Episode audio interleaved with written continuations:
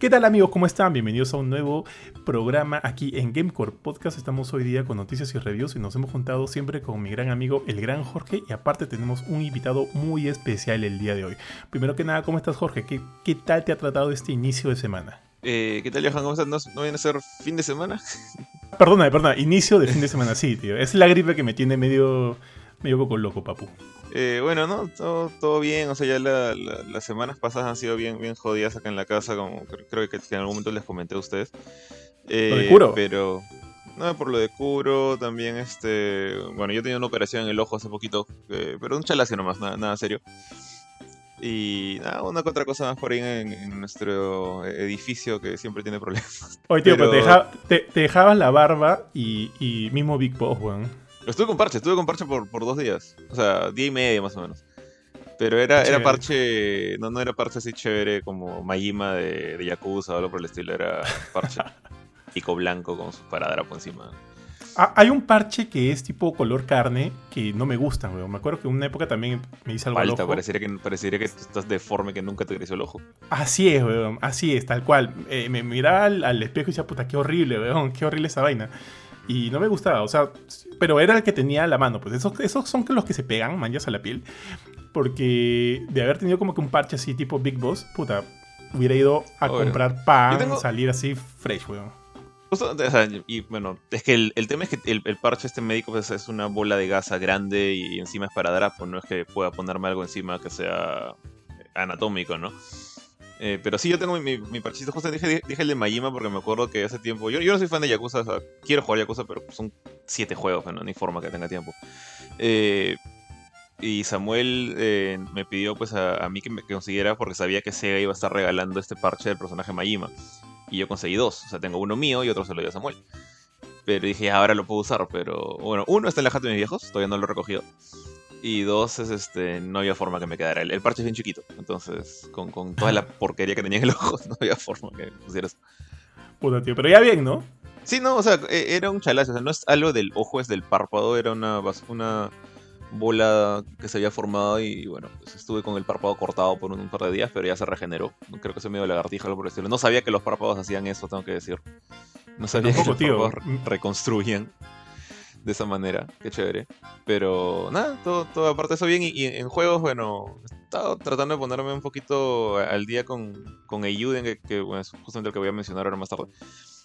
Eh, Y bueno, jugué con ustedes, ¿no? Multiversus. Después de millones de años hubo, hubo por fin un, un versus hace unos días. Sí, tío, sí, y no quedaste bien parado. So- para los que quieran, ya saben, ver este, el performance de Jorge, saben que lo pueden, pueden encontrar el video en likes. fanpage de Facebook. Así es, tío. Sí, si, si un juego de peleas no saltas con arriba, no juego de peleas, sorry. Oye, pero no, pero no lo configuraste.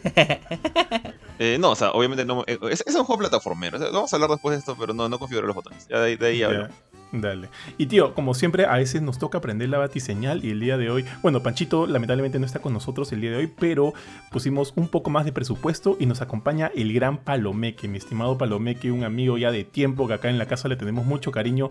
¿Cómo estás, mi papu? Bienvenido aquí a Gamecore Podcast. Hola, hola muchachos, ¿qué tal? Eh, Johan y Jorge, de verdad un gusto estar aquí con ustedes después de, bueno, después de nunca, porque prácticamente es la primera vez que estoy aquí. Entonces, este, nada, muy, muy emocionado, de verdad, este, ustedes saben que yo siempre, este, dispuesto, ¿no? A, a colaborar con, con GameCourt cuando, cuando sea necesario, cuando, cuando me necesiten. Y finalmente, pues aquí colaborando con, con el podcast también, sobre todo ahora para, para pues, no, este, hacer una reseña de un juego que, de que ya está en, en, en la web, ¿no? Este, de, de GameCourt y que está muy, muy interesante, la verdad, para los fans del RPG táctico, sobre todo, ¿no? Buena, tío. Sí, y de hecho, si bien esta es tu primera colaboración con, nues- con nosotros en el podcast, de hecho hemos coincidido anteriormente, por ejemplo, en los, en los podcasts de Junior, donde a veces nos han, nos han invitado y por ahí hemos... De hecho, yo te conocí por Junior, te he conocido por Junior, y luego te conocí un Mm, poco más claro. por Shadia, y este y ya, pues no, de ahí ya surgió lo que yo considero, tío, una bonita amistad que dura hasta No, el claro, día de hoy. supuesto. Los años, los años más. De hecho, oye, Junior ha sido el marcarián, ¿no? De la gente, porque yo también lo conocía a Jorge por. Yo he conocido a todos por Junior, en realidad. Yo soy el, el best wingman de, Sí. la, de la prensa de videojuegos acá en Perú. sí, prácticamente yo también conozco a todo el mundo por, por Junior en realidad. Sí, tío, tal. ¿Y tú cómo conociste? Perdón, ¿y tú cómo conociste a Junior, Palomeque? Ah, ya me- por un- un- una chamba de universidad o algo así. Sí, exacto. Eh, cuando en la universidad, cuando estaba ya en tercer ciclo, decidí, bueno, si voy a hacer periodismo, que todavía no estaba muy seguro de hacerlo en ese momento, debo decir, eh, pero digo, si voy a hacer periodismo, que sea de algo que me gusta, ¿no? Y entonces me puse a ver. Calatas, si de había calatas, de videojuegos. Trome. Sí. no, este, lo otro que me gusta, no, mentira.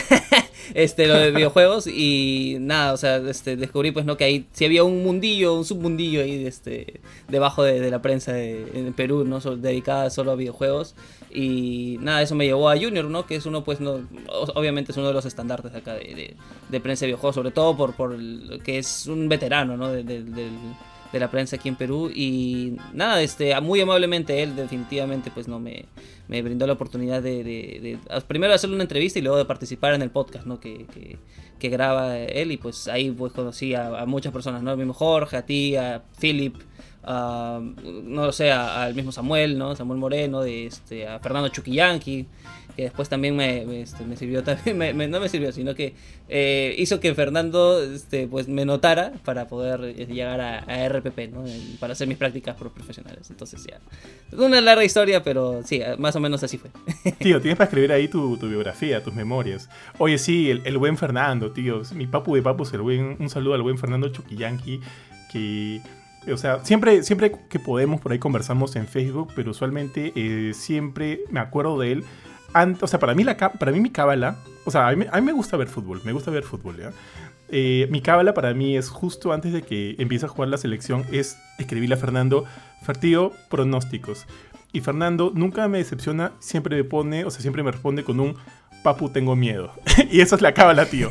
Así, con esto nos ha estado yendo bien, así que con fe en el repechaje salga todo bien y, y a ver, pues si, si vamos al mundial, tío. Ojalá, ojalá. Ojalá. Bueno, ya, muchachos, empecemos el día de hoy. Tenemos, hoy día como tenemos bastantes eh, previews y reviews en agenda, ya que no hicimos programa la semana pasada, vamos a hablar rapidito acerca de tres noticias que nos parecen importantes. De hecho, esta que me ha tocado a mí en- no ha sucedido esta semana, sino fue, fue de la semana anterior. De hecho, esto se, la noticia se, salió el 12, de, el 12 de mayo, pero sí me parece importante mencionarlo, tío, porque yo soy súper mega archi fan de la franquicia Dead Space. Eh, no, no siento que los tres juegos principales, ya sabemos que tuvieron también varios spin-offs, tío, que creo que hasta llegaron a celulares. Los de celu- celulares nunca jugué. Pero por lo menos de los tres juegos principales de consola, el primero me encantó. El segundo realmente no me gustó tanto como el primero. Y el tercero sí no me gustó mucho. Pero le guardo mucho cariño a toda la franquicia. Le guardo cariño a los necromorfos, tío. A, a Isaac Clarke, a las armas que, que, que, a utilizar en esta aventura para hacer frente a estos, a estos monstruos que de hecho son...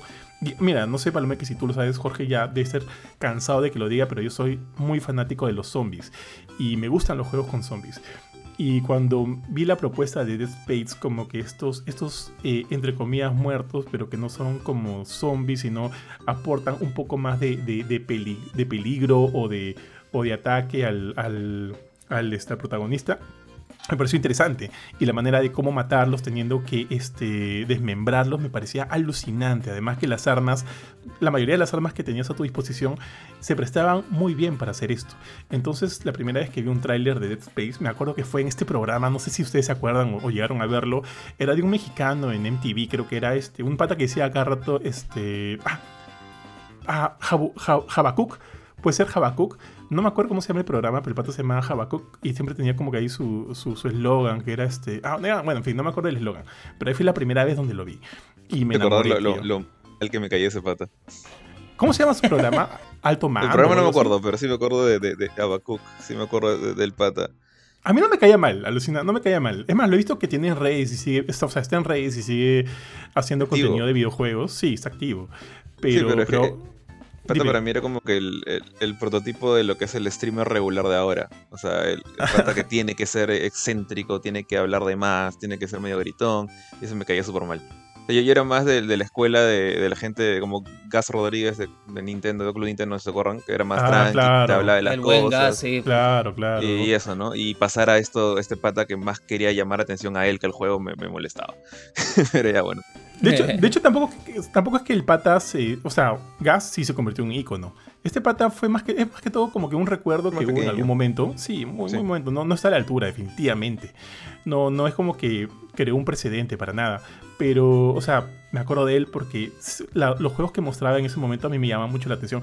Y aparte de Dead Space también, eh, justo creo que el mismo programa puedo estar totalmente equivocado. También mostró para mí, o sea, la primera vez que vi imágenes de Devil May Cry 4 y dije, miércoles necesito un PlayStation 3. Entonces, pues bueno, regresando a Dead Space, me encantó lo que vi, me pareció muy, muy chévere y cuando llegó el momento de jugarlo, no me decepcionó. A mí me encanta el terror, me gusta el cine, los videojuegos, todo lo que tenga que ver con terror y siento que por lo menos el primero de los juegos maneja muy bien eso, ¿no? Con esas, esas, este esas sensaciones de, claustrofobia, de pucha, no sé si uno de estos malditos necromorfos me va a salir o del techo, del costado o de atrás. Como que, como que mi paranoia estaba a mil mientras lo jugaba. Y a mí me gusta jugar con luces apagadas y tratando. Eh, mira, al igual que Jorge, yo, eh, asustarme a mí no es tan sencillo. Ahora, a medida de que, de que, me he vuelto más viejo, sí me doy cuenta que me asusto con más facilidad. No por las cosas que pueda ver en la tele, sino porque a mi esposa le encanta por ahí como que agarrarme desprevenido y, y si me asusto, pues no me da un sobresalto. Pero, pero cuando estoy jugando algo, estoy viendo algo, alguna película, una serie, eh, no me asusto de manera tan fácil, como que hago ahí una, una decisión entre mi, mis emociones y lo que estoy viendo. Así que no es tan fácil para mí asustarme.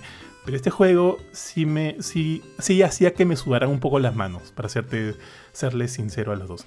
Y nada, pues tengo muchos buenos recuerdos. Y justo la semana pasada, bueno, ya sabíamos que, que estaba preparando un remake del primer juego. Y, no sabíamos bien cuándo iba a salir, si este año, el próximo, qué tan avanzado está el proyecto. Y finalmente, la semana pasada nos confirmaron que el remake de Dead Space regresa el 27 de enero del 2023. O sea, sí, va a ser el siguiente año, el primer mes del próximo año. Falta bastante tiempo todavía para pulirlo. De hecho, no hemos visto nada muy armado. O sea, no hemos visto trailers completo. Han habido varios, este. ¿Cómo se le llama esto? Diarios de los desarrolladores, donde salen hablando eh, en stream acerca de los avances que han estado haciendo en el juego, de cómo están mejorando el tipo de la... Eh, eh, o sea, están mejorando la luz, están mejorando los efectos sonoros, los diseños de, de, de los monstruos para que todo se sienta y se vea mucho mejor. Y, lo que se ha visto hasta ahorita este, se ve bien, pero como les digo, todo se ha visto desde un nivel muy técnico. Todavía no hemos apreciado un tráiler completo que nos muestre cómo va a ser esta nueva aventura de, remake de Dead Space, que es lo que espero ver. O sea, yo ya quiero ver un, un, tráiler completo, ya no quiero ver más streams de desarrolladores, quiero ver un tráiler completo para ver en efecto qué tanto ha cambiado este juego con respecto al original. Y pucha, tío, o sea, desde ya yo, yo compro, ¿ah? desde ya yo compro.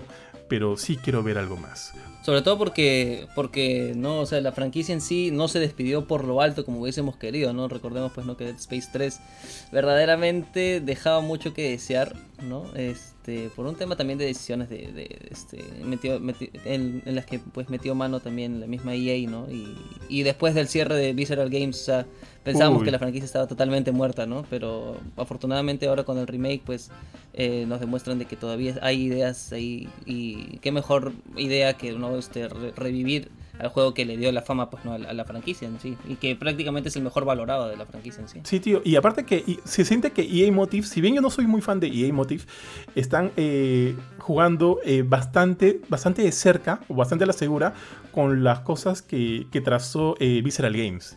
Y eso para mí como que ya es, por lo menos como que un punto de confianza, un voto de confianza me da. Sí, o sea, la verdad, eh, yo le tengo bastante cariño al primero más que nada. Eh, los otros Dead Space, nunca acabé el segundo, eh, el tercero lo avancé bastante, pero sí, yo, comparto lo que dice este Enrique, que fue como que una mala despedida para la saga. en general, yo sí estoy ansioso por este juego. No, no es como que me desvío por verlo, no es como que el, feeling que le tuve, ponte cuando salió Resident Evil 2 Remake, ahí sí, como que ya mm, está en el E3 y me está cayendo de espaldas cuando vi la rata. Cuando vi la rata zombie dije, ya, esto tiene algo, esto es o simulador de rata o, algo de Resident y sale Leon. Ahí sí como que prácticamente grité, ¿no? O sea, para, para, mí adentro, ser muy poquita gente para ese Roche. Tío, ¿te das cuenta que con toda la frase que has dicho, Ari se habría vuelto loco, ¿no? Ah, ya, ya entendí lo de la rata. Ya, bueno, eh, el tema de Dead Space es como que, ah, qué chévere que está regresando, porque sí, yo también le tengo cariño al, 1. O sea, me, acuerdo de haberme terminado y todo, todo el tema del, del, terror funcionaba muy bien. más que el terror era... O sea, no, miedo, es, el, es la tensión de, como tú dijiste, Johan, no sabes cuándo te va a saltar algo del techo. Y este juego lo manejaba muy bien. O momentos en los cuales te encerraban como un monstruo grandote y te decía como que básicamente tienes que aprender a matarlo en, en segundos o, él te mata a ti. Y, y acá no había ningún roche matarte de maneras horribles, me acuerdo. Este, entonces, por ese lado sí quiero jugarlo, sí me llama la atención pero no es como que me muero por jugarlo. Simplemente, pero eso es más que nada por, por, mi relación con la franquicia. Es una cosa que me gusta, pero no soy como que mega fanático. Claro. Oye, ¿y alguno de ustedes vio este, los, las películas que salieron eh, de la franquicia? O sea, hay varias películas animadas, creo que son dos o tres. Y me acuerdo haber visto una, pero eh, creo que no me convenció tanto y al final no, no, o sea, no, no le di mucha bola a las demás. Creo que mi, consumo de la franquicia está más enfocado en los tres juegos principales que salieron para consola y por ahí eh, eh, Ignition que salió para la... bueno, puedo estar equivocado. Creo que es Ignition la que salió para Wii, que sí lo jugué, que me gustó. ¿ah? Y, y, nada más. Pero las películas jamás las vi. La verdad que me entero por primera vez que tenía películas de Dead Space. no tenía la menor idea. Y, y, sí, o sea, es que a mí también me pasa lo mismo que con Jorge. O sea, es una franquicia que a mí me gusta, sobre todo eh, el, uno obviamente es para mí es, una de las mejores este, obras de, lo que respecta al género del horror, ¿no? En sí, de este, en, videojuegos, ¿no? Este, de los últimos tiempos sobre todo. Eh, el segundo me gustó, pero quizás ya se alejaba mucho, o no, no mucho, quizás ya se empezaba a alejar de la fórmula del 1 y con el 3 ni qué decir, ¿no? O sea, la verdad no me gustó para nada. Pero eh, lo que respecta a la franquicia en sí no es algo que le tenga especial cariño o mucho apego, ¿no? Quizás este, más al, nivel del fan como, como tú que, que sí, o sea, ha consumido incluso este, eh, no sé, eh, contenido o, obras que, que, están relacionadas a la franquicia pero ya fuera de los videojuegos. Entonces, este... por ese lado, pues a mí me interesa este, este remake, quiero ver qué tan bien manejan esta obra, pues no tan, tan grandiosa que fue el, primer Dead Space, pero eh, no es algo por lo que me desviva tampoco, ¿no? No es este como ocurrió en su momento conmigo con, no sé, un Shin Megami Tensei 5, por ejemplo, ¿no? Eh, que lo esperaba, pero... Ah, comí ansias con, con ese juego. sí, tío. Oye, ahora una consulta rapidito. Eh, ojo que Jorge acaba de bajar, así que de ahí no, ahorita regresa el programa. Este, ¿En la 3 tú lo jugaste solo o con alguien? No, la jugué solo. Sí, sí, sí. Sí, igual yo, igual, yo también lo jugué solo, pero, y, ojo, lo jugué solo y no me gustó. Y dije, pensé, de repente eh, la experiencia cooperativa podría mejorar el juego en algo, porque en verdad el 3 no me gustó, me gustó muy poco. Y mm. lo quise jugar el año pasado de nuevo con, con Benito, ¿no? Creo que no lo conoces al, al tío B, al buen Benito. Este, lo jugamos en cooperativo, yo era Isaac Clark y él era el otro personaje que ya ni me acuerdo su nombre. Y, y, y pucha, alucina que lo sentí peor que jugándolo solo. ¿Por qué? Porque... ¿En serio? sí, tío, porque, o sea, la idea de Dead Space, de este, de este terror en el espacio que se enfoca mucho, o sea, que, que, bebe mucho de, de, Alien, no sé si has visto las películas. Eh, claro. Sí, es esta idea de, de, estar solo, de estar con miedo, de sentirte claustrofóbico, de no saber qué es lo que va a pasar. Pero cuando tienes ese mismo setting, pero con alguien más, ya toda esa, toda esa, tensión, toda esa tensión se reduce por lo menos a la mitad, pues. Y ahí pierdes mucho de lo que, de lo que el primer juego había propuesto. Y, mm, eso, y eso, para mí, eso fue probablemente para mí uno de los, de los peores elementos del 3, pero bueno, entonces nada, y ya sabemos, ya tiene fecha de lanzamiento, esperemos que no haya, bueno, yo sí espero que no haya retrasos, porque realmente espero, espero jugar el, remake de Dead Space, eh, solo para recalcarlo, llega el 27 de enero del 2023 a PlayStation 5, Xbox Series X, S y, y PC, y quiero recalcar eso porque no va a llegar a consolas de pasada generación, así que mi estimado Fernando Chucky tiene que hacer el, upgrade apenas pueda. A ver, este, creo que ya, se compró el, la refri, la, la cocina, ya yo creo que lo siguiente está este va, va, va, a estar este pensado para la Play, mi estimado, estimado su, Fernando. Su lista, de, su lista de prioridades de Fer, ¿no? Ya, ya terminó ya con, con la refri, con la, el microondas, y ahora sí, toca PlayStation 5. Yo también debo hacer el upgrade, la verdad, todavía esto lo estoy retrasando bastante. Pero creo que con Dead Space arranco. Pero tienes la PC, ¿o no? No, pero mi, pero mi PC no es la mejor PC del mundo, así que dudo que pueda correr un juego así, ¿no? De estas proporciones, ¿no? Que es un juego totalmente ya new gen, ¿no? Entonces... Claro. Eh, la verdad la, la, la, dudo. Necesito un Play 5, definitivamente. Sí, tío, puede ser una buena opción. Y bueno, si Fernando si no tiene una cama, dormir en el suelo dicen que, bueno, no, no, no es tan bueno para la espalda, sobre todo ya a, nuestra, a nuestras avanzadas edades, tío. Pero vale la pena, vale la pena por un Play, por un Play 5. Ya, entonces, mi estimado Palomeque, cuéntame qué tienes ahí, tío. Sí, eh, bueno, así como este Johan mencionaba, pues, ¿no? el tema del regreso de una franquicia muy querida del horror en videojuegos. Aquí tenemos otra, ¿no? Que es incluso más antigua y probablemente eh, más laureada por justamente por eso, ¿no? Porque es uno de los pioneros del horror en, videojuegos. Y se trata de Silent Hill, ¿no? Silent Hill, una franquicia eh, sumamente olvidada, sumamente. o sea, por, por su propia compañía, que es Konami, ¿no? Porque los fans no la han olvidado para nada. Sí, sí, tío, tío. Y si decías que Dead Space terminó mal, ¿qué puedes decir de Silent Hill, weón? Silent Hill, ah, peor, ¿no? O sea, con, esos juegos que la verdad son tan olvidables que ya ni me acuerdo cuántos eran. Así que sí, o sea, definitivamente Silent Hill eh, ni siquiera se despidió, sino que eh, como que se pausó desde ese momento y no, no supimos nada más de él hasta que pues nos salió este tan laureado, tan tan aclamado este PT, ¿no? esta demo técnica de lo que se iba a convertir en Silent Hills, ¿no? dirigido por Hideo Kojima y con colaboración de Guillermo del Toro también, que al final pues se canceló y desde ese entonces la franquicia totalmente eh, olvidada y enterrada. Hasta que bueno, llegaron estos, eh, este reporte ¿no? de BGC, ¿no? de Video Game Chronicles, que prácticamente es uno de los medios que está trayendo más este, reportes o primicias a en la industria últimamente. Y pues este medio mencionaba de que justamente Silent Hill estaría regresando y no solo con un proyecto, sino con tres, con tres grandes proyectos que, estarían preparándose para, para, el regreso de la, de la franquicia. Eh, uno de estos creo que el más factible, porque recordemos que todo esto está en el campo del, rumor, ¿no? así que hay que tomarlo con pinzas aún, pero el que es más factible por justamente por declaraciones del mismo estudio es este remake de Silent Hill 2, ¿no? que probablemente es uno de las. Eh, creo que es la, entrega más laureada de la saga, ¿no? y la más querida, creo yo. Eh, justamente este remake estaría a cargo de Blubber Team, ¿no? que son los desarrolladores de, Medium. Este juego que salió hace poco, este, creo que era exclusivo para Xbox, pero también salió en PC, ¿no? si no me equivoco. Sí, pero también llegó a salir en Play al final. Ah, sí, llegó a salir. Ah, mira. Ah, entonces este, este está este juego de Medium, ¿no? Este, los, mismos desarrolladores y son los que estarían pues no detrás del desarrollo de este remake de Silent Hill 2. Justamente eh, cuando se les preguntó a, representantes del estudio sobre este remake dijeron que no podían hablar nada sobre el juego. Así que, mm, o sea, si no lo descartan de, de inmediato como que da pie a que se pueda hablar mucho más, ¿no? que, se genere conversación justamente sobre esto. Entonces por eso mencionaba que es el más factible. Eh, pero ahí no acaba, o sea, también tenemos otros proyectos, otros dos proyectos entre los que están eh, justamente un nuevo, una nueva entrega de la saga, ¿no? Recordemos que creo que la última entrega numerada de la saga fue The Room. Si no, me equivoco, no, no, no, no. Fue... Ah, bueno, numerada, sí. Silent Hill 4, The Room, porque luego llegó de ese, ese Silent Hill Homecoming, o sea, los, entre comillas, los principales de, de consola y, luego ese fue el Downpour. Sí, exacto. Que esos justamente son los olvidables. Pero este, o sea, eh, claro, enumerados y, desarrollados sobre todo por el equipo principal y original, ¿no? De la franquicia que es este, eh, ah, ¿cómo se llamaba? Team Silent. Team Silent.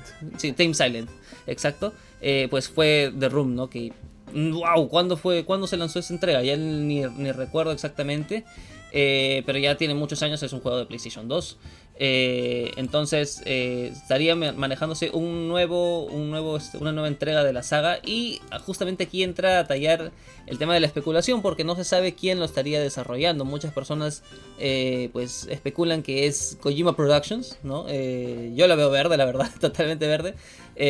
Pero justamente está el tema de que el proyecto lo está manejando un equipo japonés, entonces justamente ahí por eso entra a tallar el tema de Kojima Productions. Eh, no sé qué opinas tú, Johan. Yo la verdad la veo verde, sobre todo por el por cómo salió Kojima, pues, ¿no? De, Konami. No sé qué, qué, crees tú.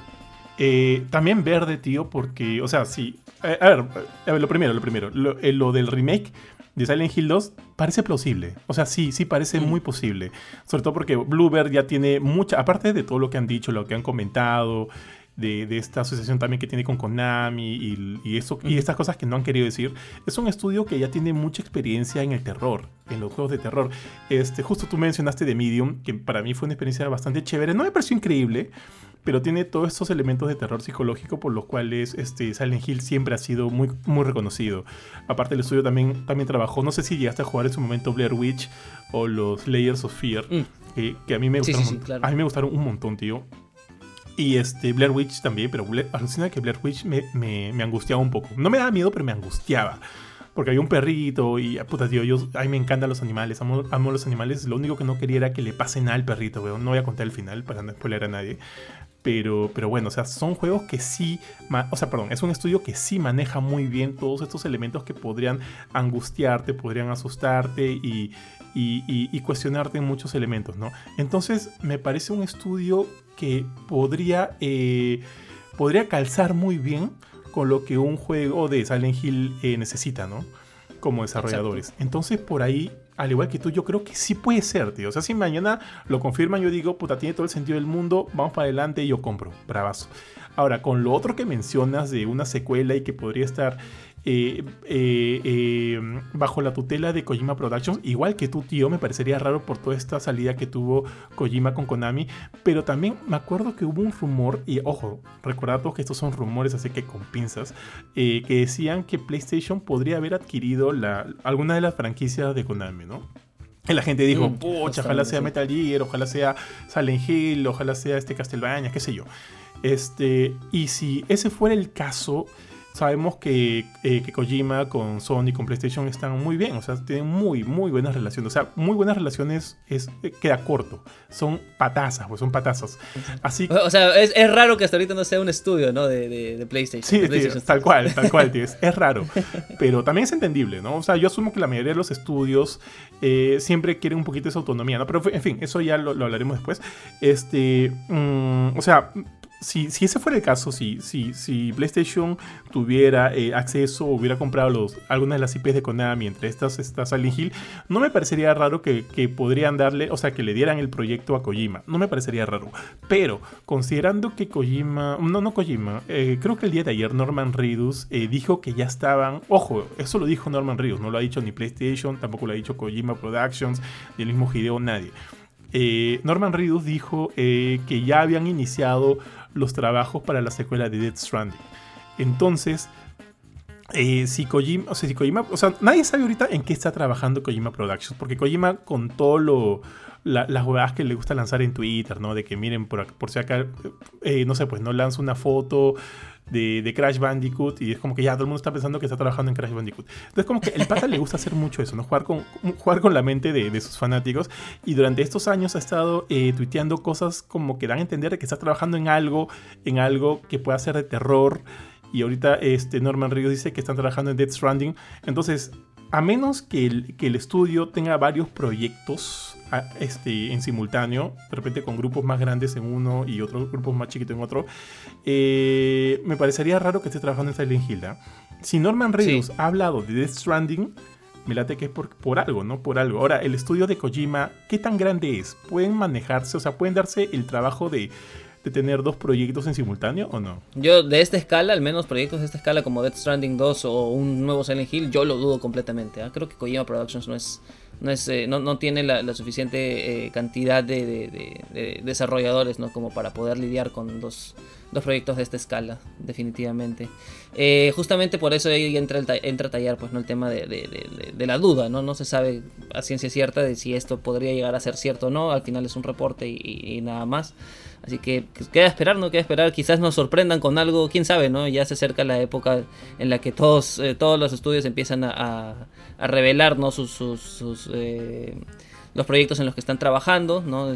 No hay E3 definitivamente, pero o sea, es, muchas empresas aprovechan esa época del año para pues lanzar sus, eh, sus novedades, ¿no? sus anuncios. Eh, y para terminar también el tema de, la noticia, pues también se hablaba de un tercer proyecto, ¿no? De este relacionado a Silent Hill, que sería una serie episódica de historias cortas prácticamente. Me imagino que debe ser algo así como un, no sé, un The Walking Dead ¿no? O qué sé yo, un Life is Strange, ¿no? Que, viene con, con, O sea, son, son juegos en los que los episodios van llegando eh, con el tiempo, ¿no? No es que te lancen todo el juego de, completo desde un inicio. Y eh, lo estaría manejando Anapurna Interactive, ¿no? Entonces, ahí está. Sería interesante, la verdad, que, manejen un, tema de historias cortas, ¿no? Una serie episódica con Silent Hill. Creo que se presta para este, para este formato. No sé qué opinas tú. Sí, eh, sí se presta pero también me hace, me hace sentir como que me hace pensar de que sería como que proyectos relativos, no sé, puede estar totalmente equivocado ya, eh, proyectos relativamente pequeños. Eh, y, cuando, cuando a mí me hablan de Silent Hill, yo quiero como que algo así grandilocuente, tío. En todas sus palabras, ¿no? Como mm. que. O sea, obviamente hay muchos juegos de terror indie que son increíbles. Y, y, que de repente pueden ser mejores que juegos de gran presupuesto, sí, totalmente de acuerdo. Pero eh, considerando que pudimos tener PT en nuestras manos, o sea, un PT completo en nuestras manos en, la forma de Silent Hills, yo me, quedé con eso, ¿no? Yo quiero, yo quiero algo así de grande. Ahora, ojo, eh, lo de Anapurna no me acordaba, o sea, te juro, este, no, no sabía que, el proyecto se había se había eh, que en el, para este proyecto episódico se había mencionado Anapurna, eso no, no, no lo sabía. Yo a Anapurna le tengo mucha fea, es un gran estudio. Eh, más que todo trabajan juegos independientes. Por ahí, pucha, de este año no, no fue el año pasado. 12 Minutes es del año pasado, este año, del año pasado, ¿no? Del año pasado, sí. Ya, 2021. jugué 12 Minutes, me pareció muy bueno. Solar Ash también me pareció increíble, también fue del año pasado, ese sí, sí lo recuerdo. ¿Qué más jugamos de ellos? Este, tienen otro juego muy bueno, tío. Ah, Sayonara Wild Hearts, tío. Lo jugué. Sayonara Wild Hearts. Puta, es un juegazo. Outer Wilds, no sé si lo, jugaste también, me pareció increíble. Uno de los juegos que siempre este, ha, sobresalido de ellos y nunca lo iba a jugar, no sé si tú lo hiciste, es Ah, ¿Cómo se llama este juego? What Remains of Edith Finch. Edith Finch. Sí, eh, justamente porque estuvo nominado también, ¿no? Al tema de los Game Awards y tal. o, se lo llevó, no estoy totalmente seguro. Eh, no recuerdo exactamente. Pero sí, es, es, uno de los proyectos. Y sobre todo creo que es el primero, ¿no? Que, manejaron ellos. Sí, creo que es uno de los primeros. O sea, como que les dio un buen pie, tío. o sea, iniciaron con un muy, buen pie. Ese lo tengo como en, en DB, porque sí lo quiero jugar. Pero, ah, tío, este año, eh, no sé si me equivoco, Stray es de ellos, ¿no? La del gato.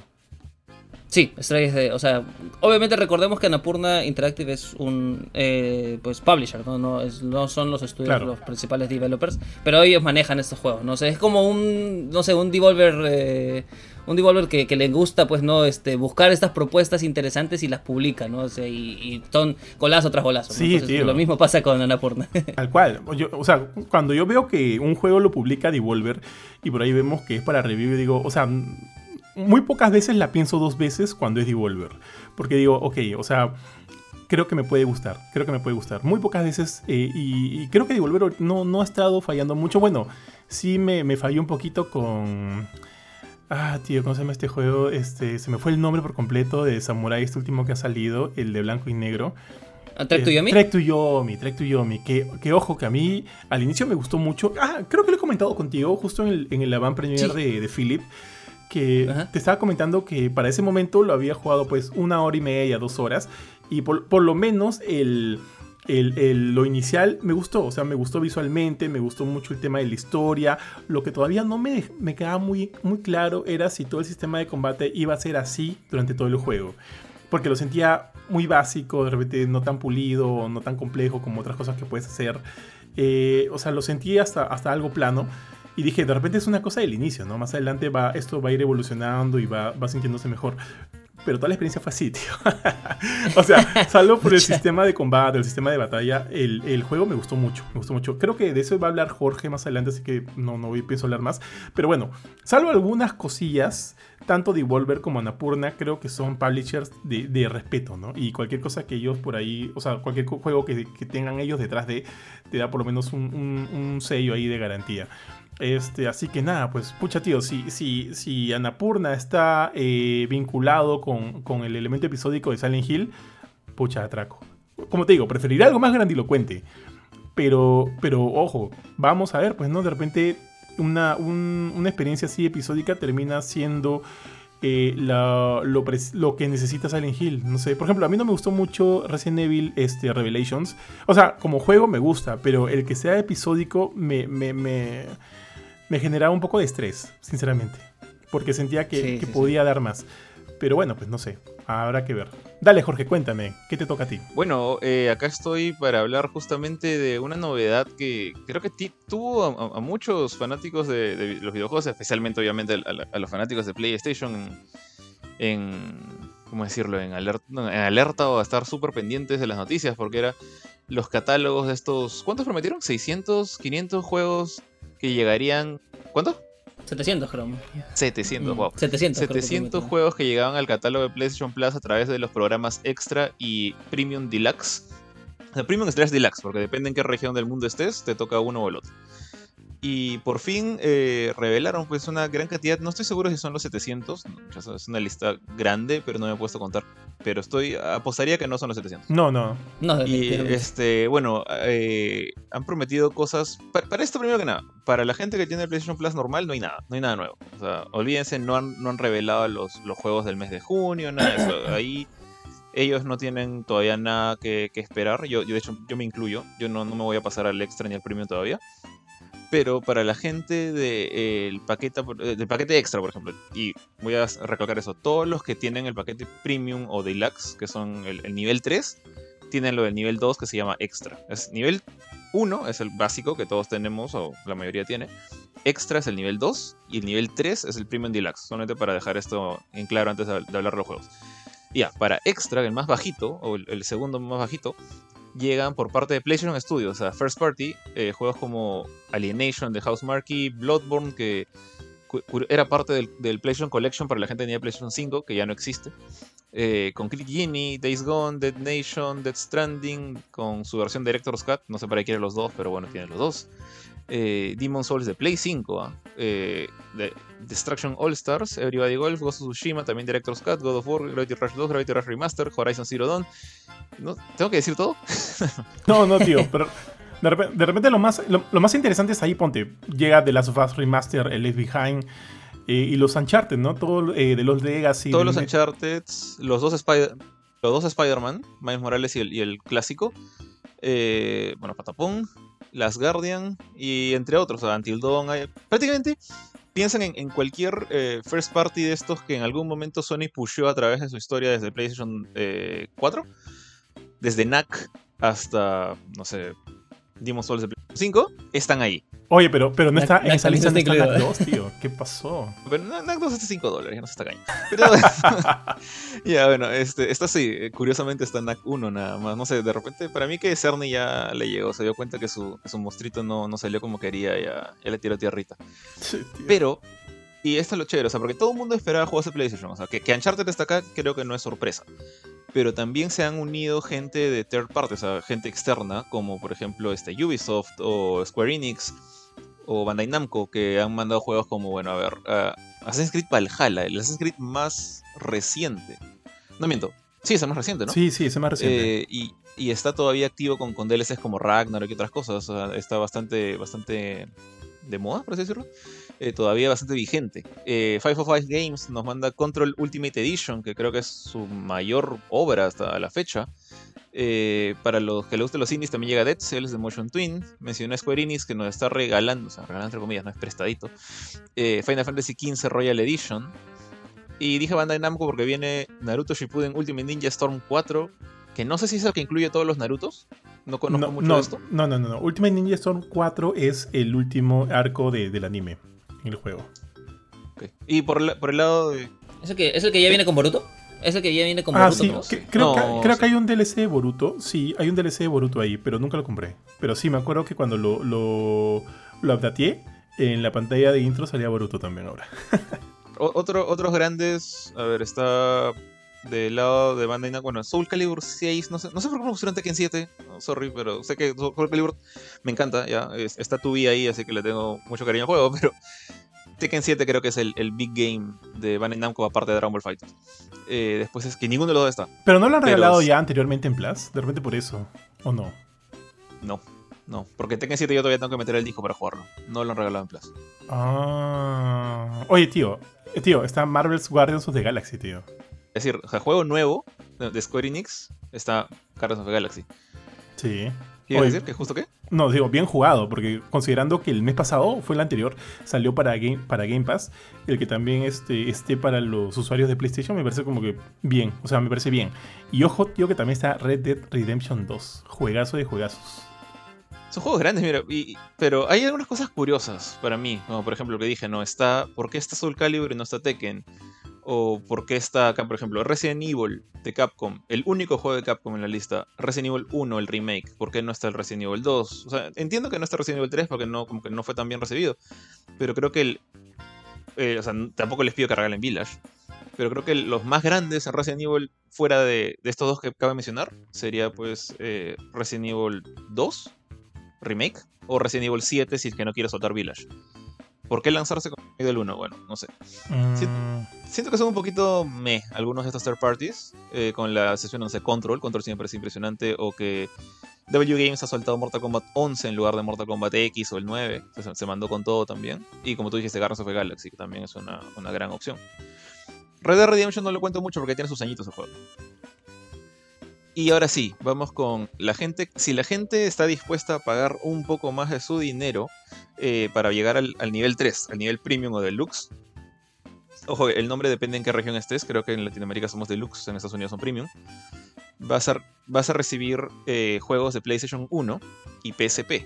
Como, no sé, a ver. Estos juegos son viejísimos, así que. Está Super Stardust, que es un- uno de los primeros arcades de Housemarque. Eh, Apescape, uno de los clásicos de, Jap- de Japan Studio. Hot Shot Golf, también de Japan Studio.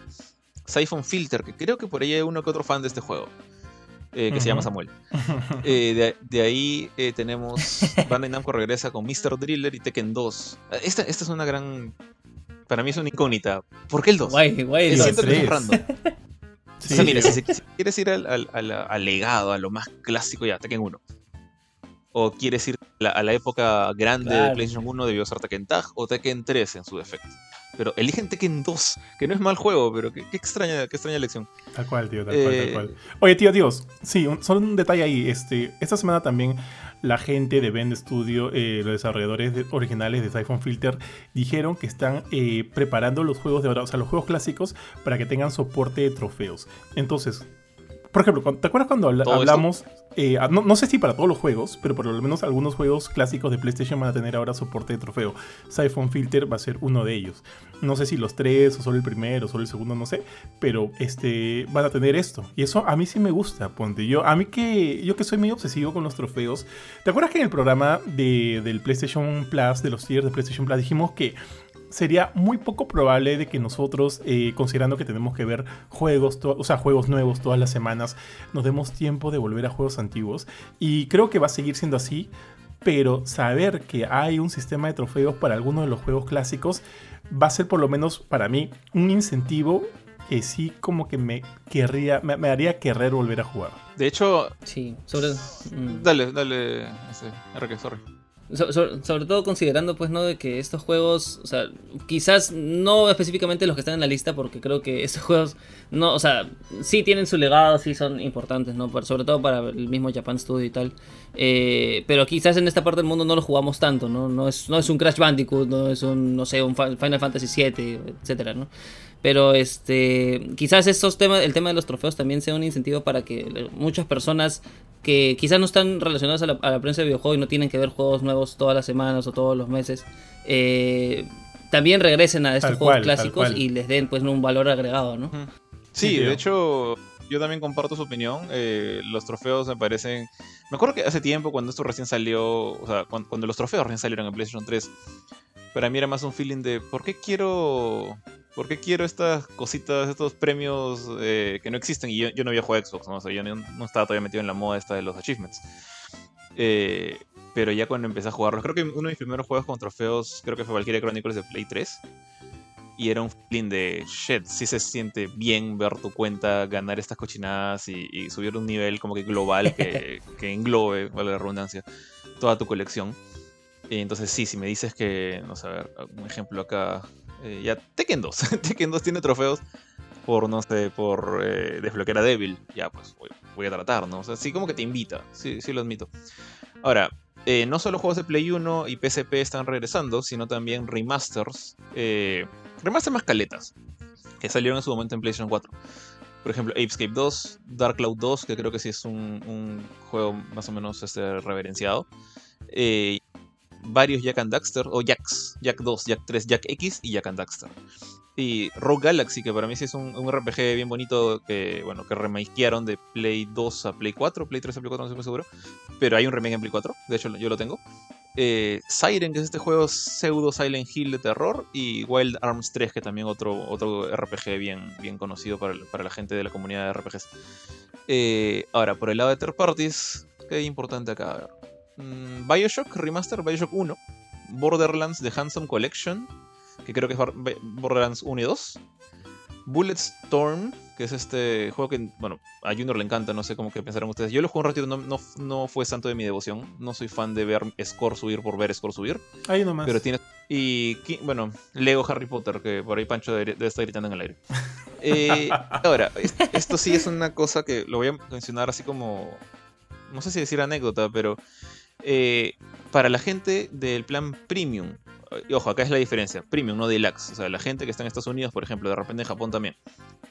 El plan premium es el plan de, ya dije, del nivel 3, es el más caro, pero en Latinoamérica no va a estar disponible porque nosotros aparentemente no tenemos todavía la estructura o la, infraestructura para jugar juegos en streaming. Y como el PlayStation 3 es esta máquina súper rara, que aparentemente funciona con magia y conjuros por dentro, es muy difícil emular todo el tema del cell processor en un Play 4, en un Play 5.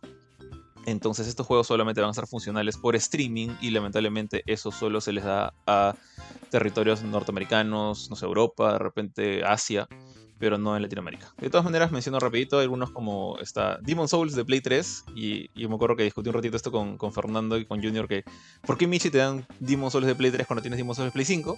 Y de ahí recién me di cuenta que hay gente como Fernando que solo tiene su Play 4. Eh, Echo Chrome.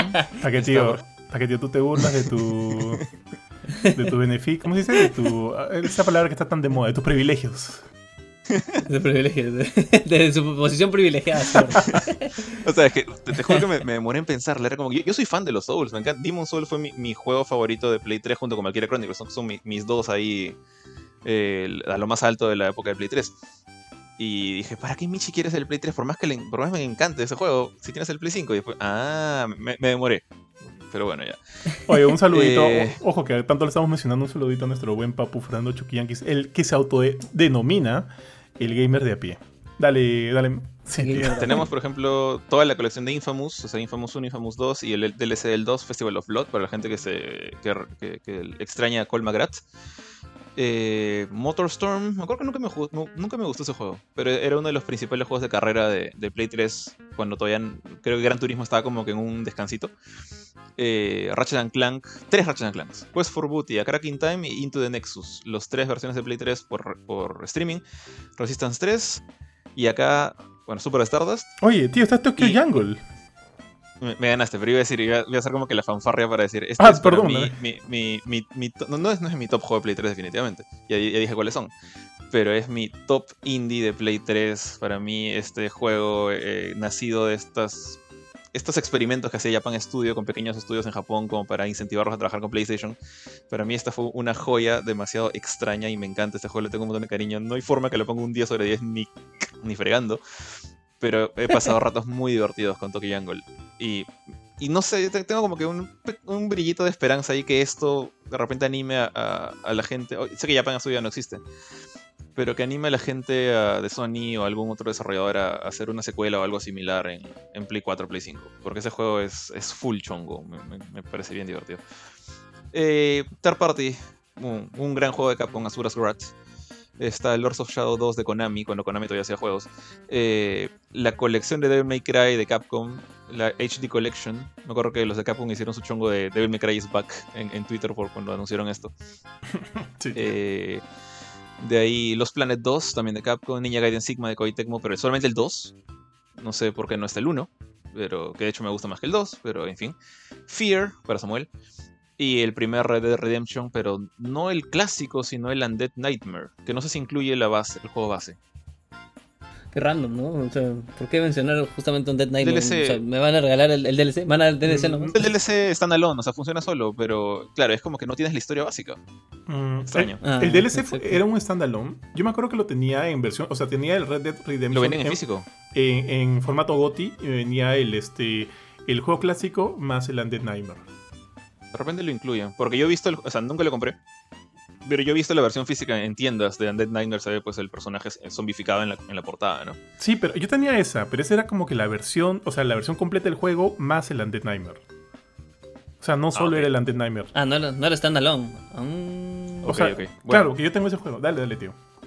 Ya, para terminar, por fin, después de esta larga lista, eh, que me ha saltado varios juegos, por si acaso. Para que, quieran darle una mirada por completo, está, está disponible, creo que está en la web, la, lista, en, en Pero, por último, falta la gente de Premium y Deluxe, o sea, también nosotros, también Latinoamérica, va a poder tener la opción de descargar juegos con juegos nuevos, o juegos que acaban de salir hace uno o dos meses máximo, como Game Trials o como juegos de prueba. Eso significa que creo que los pueden jugar por un mes, o no, miento, por un mes no, por una cantidad de horas. Creo que son ¿Seis horas o tres horas? Creo que son tres horas o dos horas. Son bien, poquitas horas.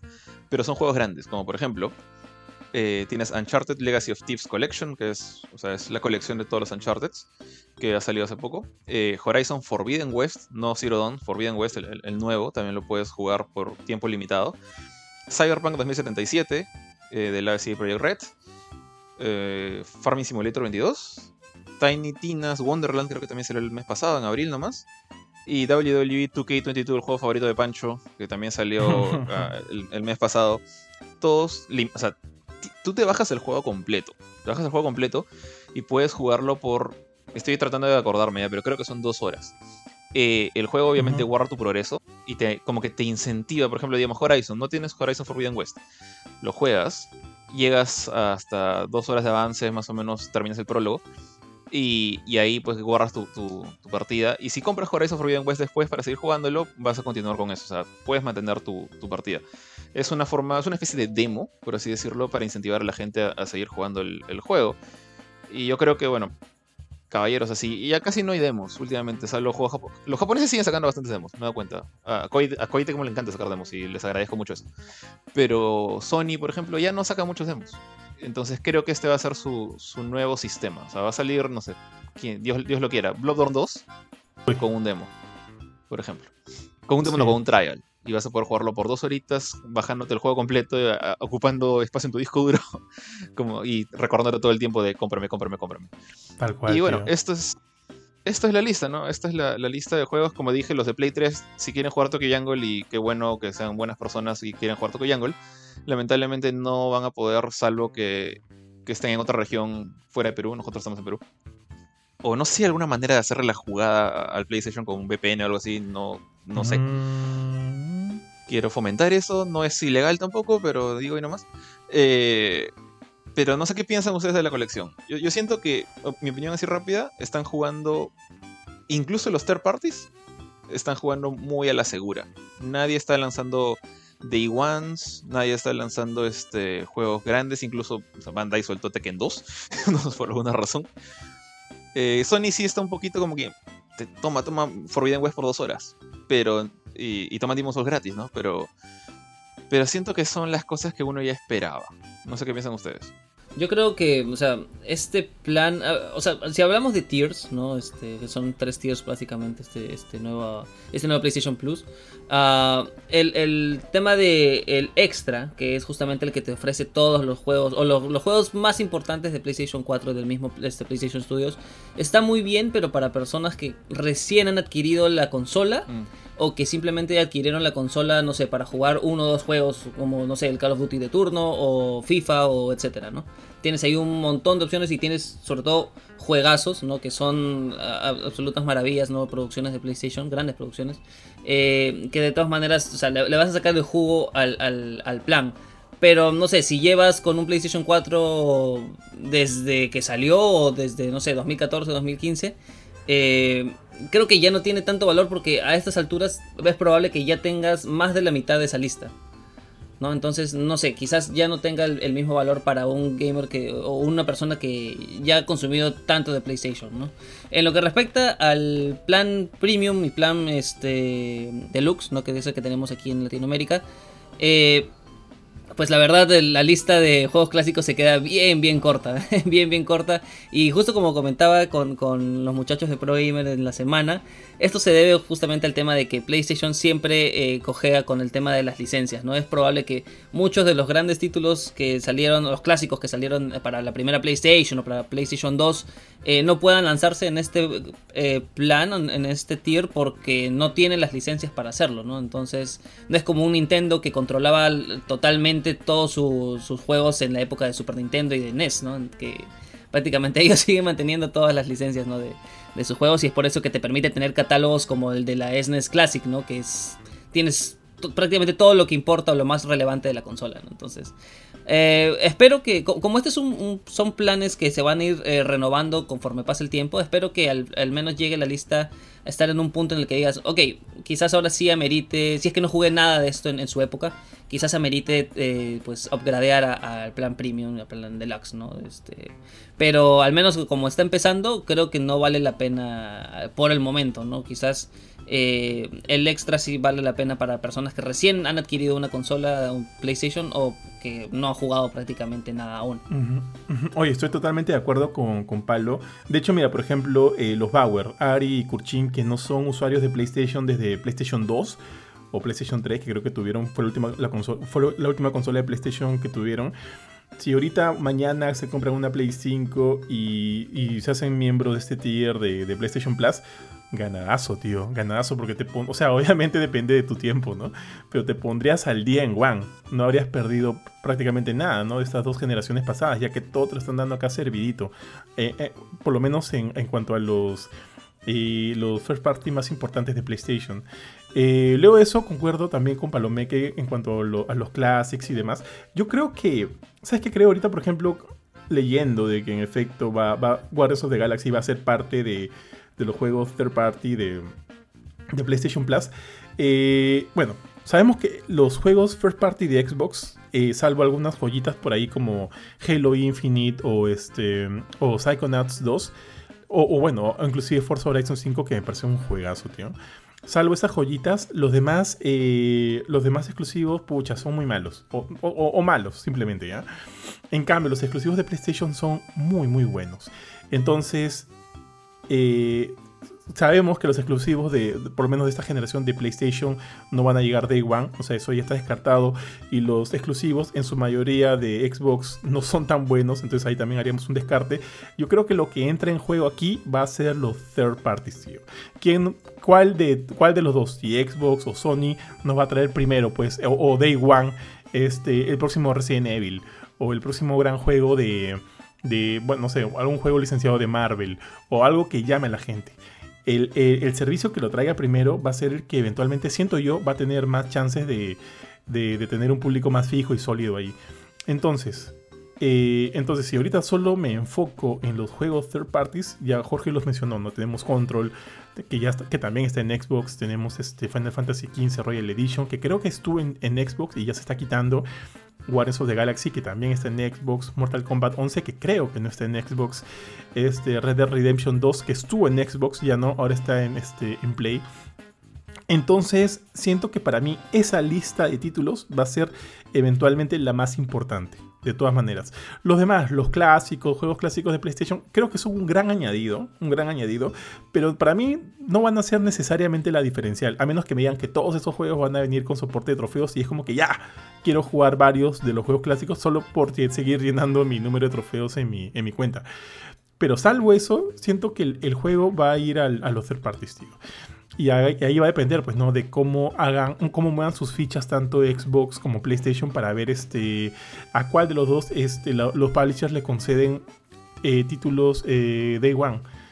Y, eso. Entonces, por lo pronto, ahorita concuerdo con Palomeque en el sentido de que siento que es un servicio que le va a convenir mucho más a gente que, ha estado alejada de PlayStation desde hace varias, generaciones, porque es una manera de ponerte al día, este, o sea, es una manera bien chévere de ponerte al día.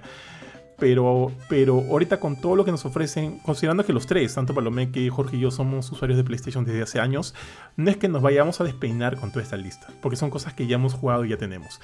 Pero yo creo que a futuro los third parties pueden hacer la diferencia y ojalá nosotros como... O sea, yo soy usuario de los dos, de Game Pass y de PlayStation. Este, este, así que espero que por lo menos el de PlayStation se ponga a la par. Esta lista ahorita general de third parties no me parecen malos, para nada pero pueden ser mejores. Y quien lo haga mejor va a tener un. Creo que va a poder ofrecer algo más interesante, ¿no? Y si eventualmente. Pues, Sí, dale, dale, Jorge. Quería preguntar una cosa, cierto, que este, justamente me has hecho acordar que has, hablado un poco del Game Pass y ese, ese tema de que después de un tiempo el juego se va del Game Pass. ¿Saben si esta, esta, este ofrecimiento, esta propuesta de PlayStation también este, funciona así? O sea, digamos, Final Fantasy XV se va a ir de acá, un par de años ya no va a estar acá, o ¿Cómo es la cosa? Yo no lo he leído, pero me parece lo natural, ¿no? O sea, me parece, o sea, por un tema de servidores. Yo asumo que eso es, que así es como lo deberían estar planteando. A menos que me esté equivocando. También, porque sí, también. Tienen que pagarle a Square a cada rato. Sí, supongo que tiene sentido. Ok. Listo, muchachos. Entonces con esto terminamos las noticias de hoy día y ahora sí nos vamos a los reviews, tíos, porque tenemos un montón. Y déjame empezar a mí rapidito con un chiqui review, ya que estuve probando durante toda esta semana el nuevo HyperX, HyperX Solocast, que es el nuevo micrófono eh, de entrada, de, bueno, de gama de entrada de la, de la marca HyperX. Eh, a ver, yo usualmente para, para los podcasts, para los programas que hacemos, para los streams, utilizo un Quadcast, un HyperX Quadcast, que es un poco más vistoso que el solo cast que tengo aquí. Pero digamos que no nos dejemos llevar por el tamaño, tío, como diría mi, mi buen amigo Ari.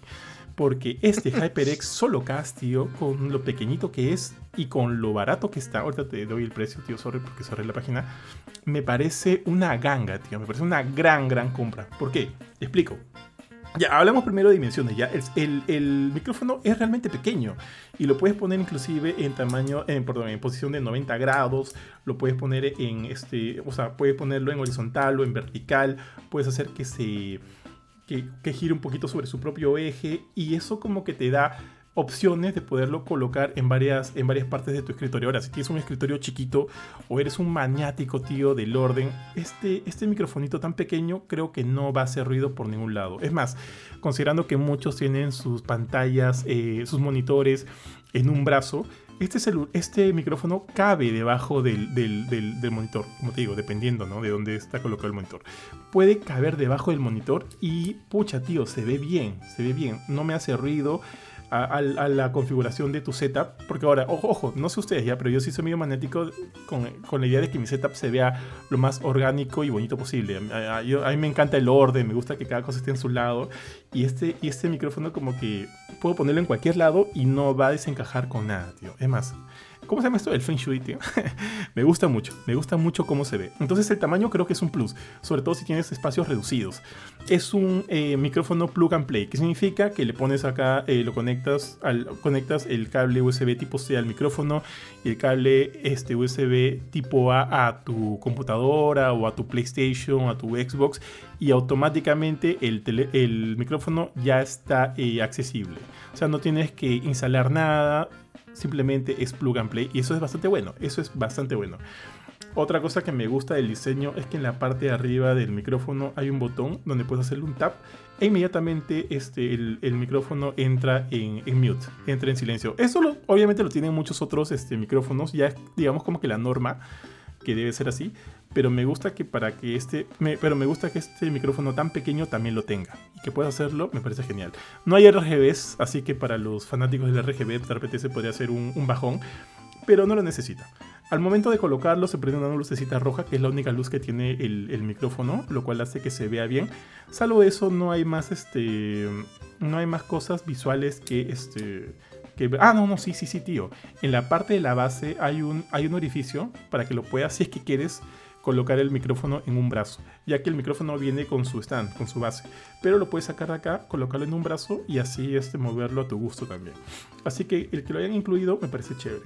Todas esas son las cosas que me gustaron del, micrófono del, del Solocast. Ahora, lo que no me gustó mucho es que siento que, y es más, lo probé ahorita con ustedes, que al momento de hablar el, el, el teléfono no tiene la opción de gain.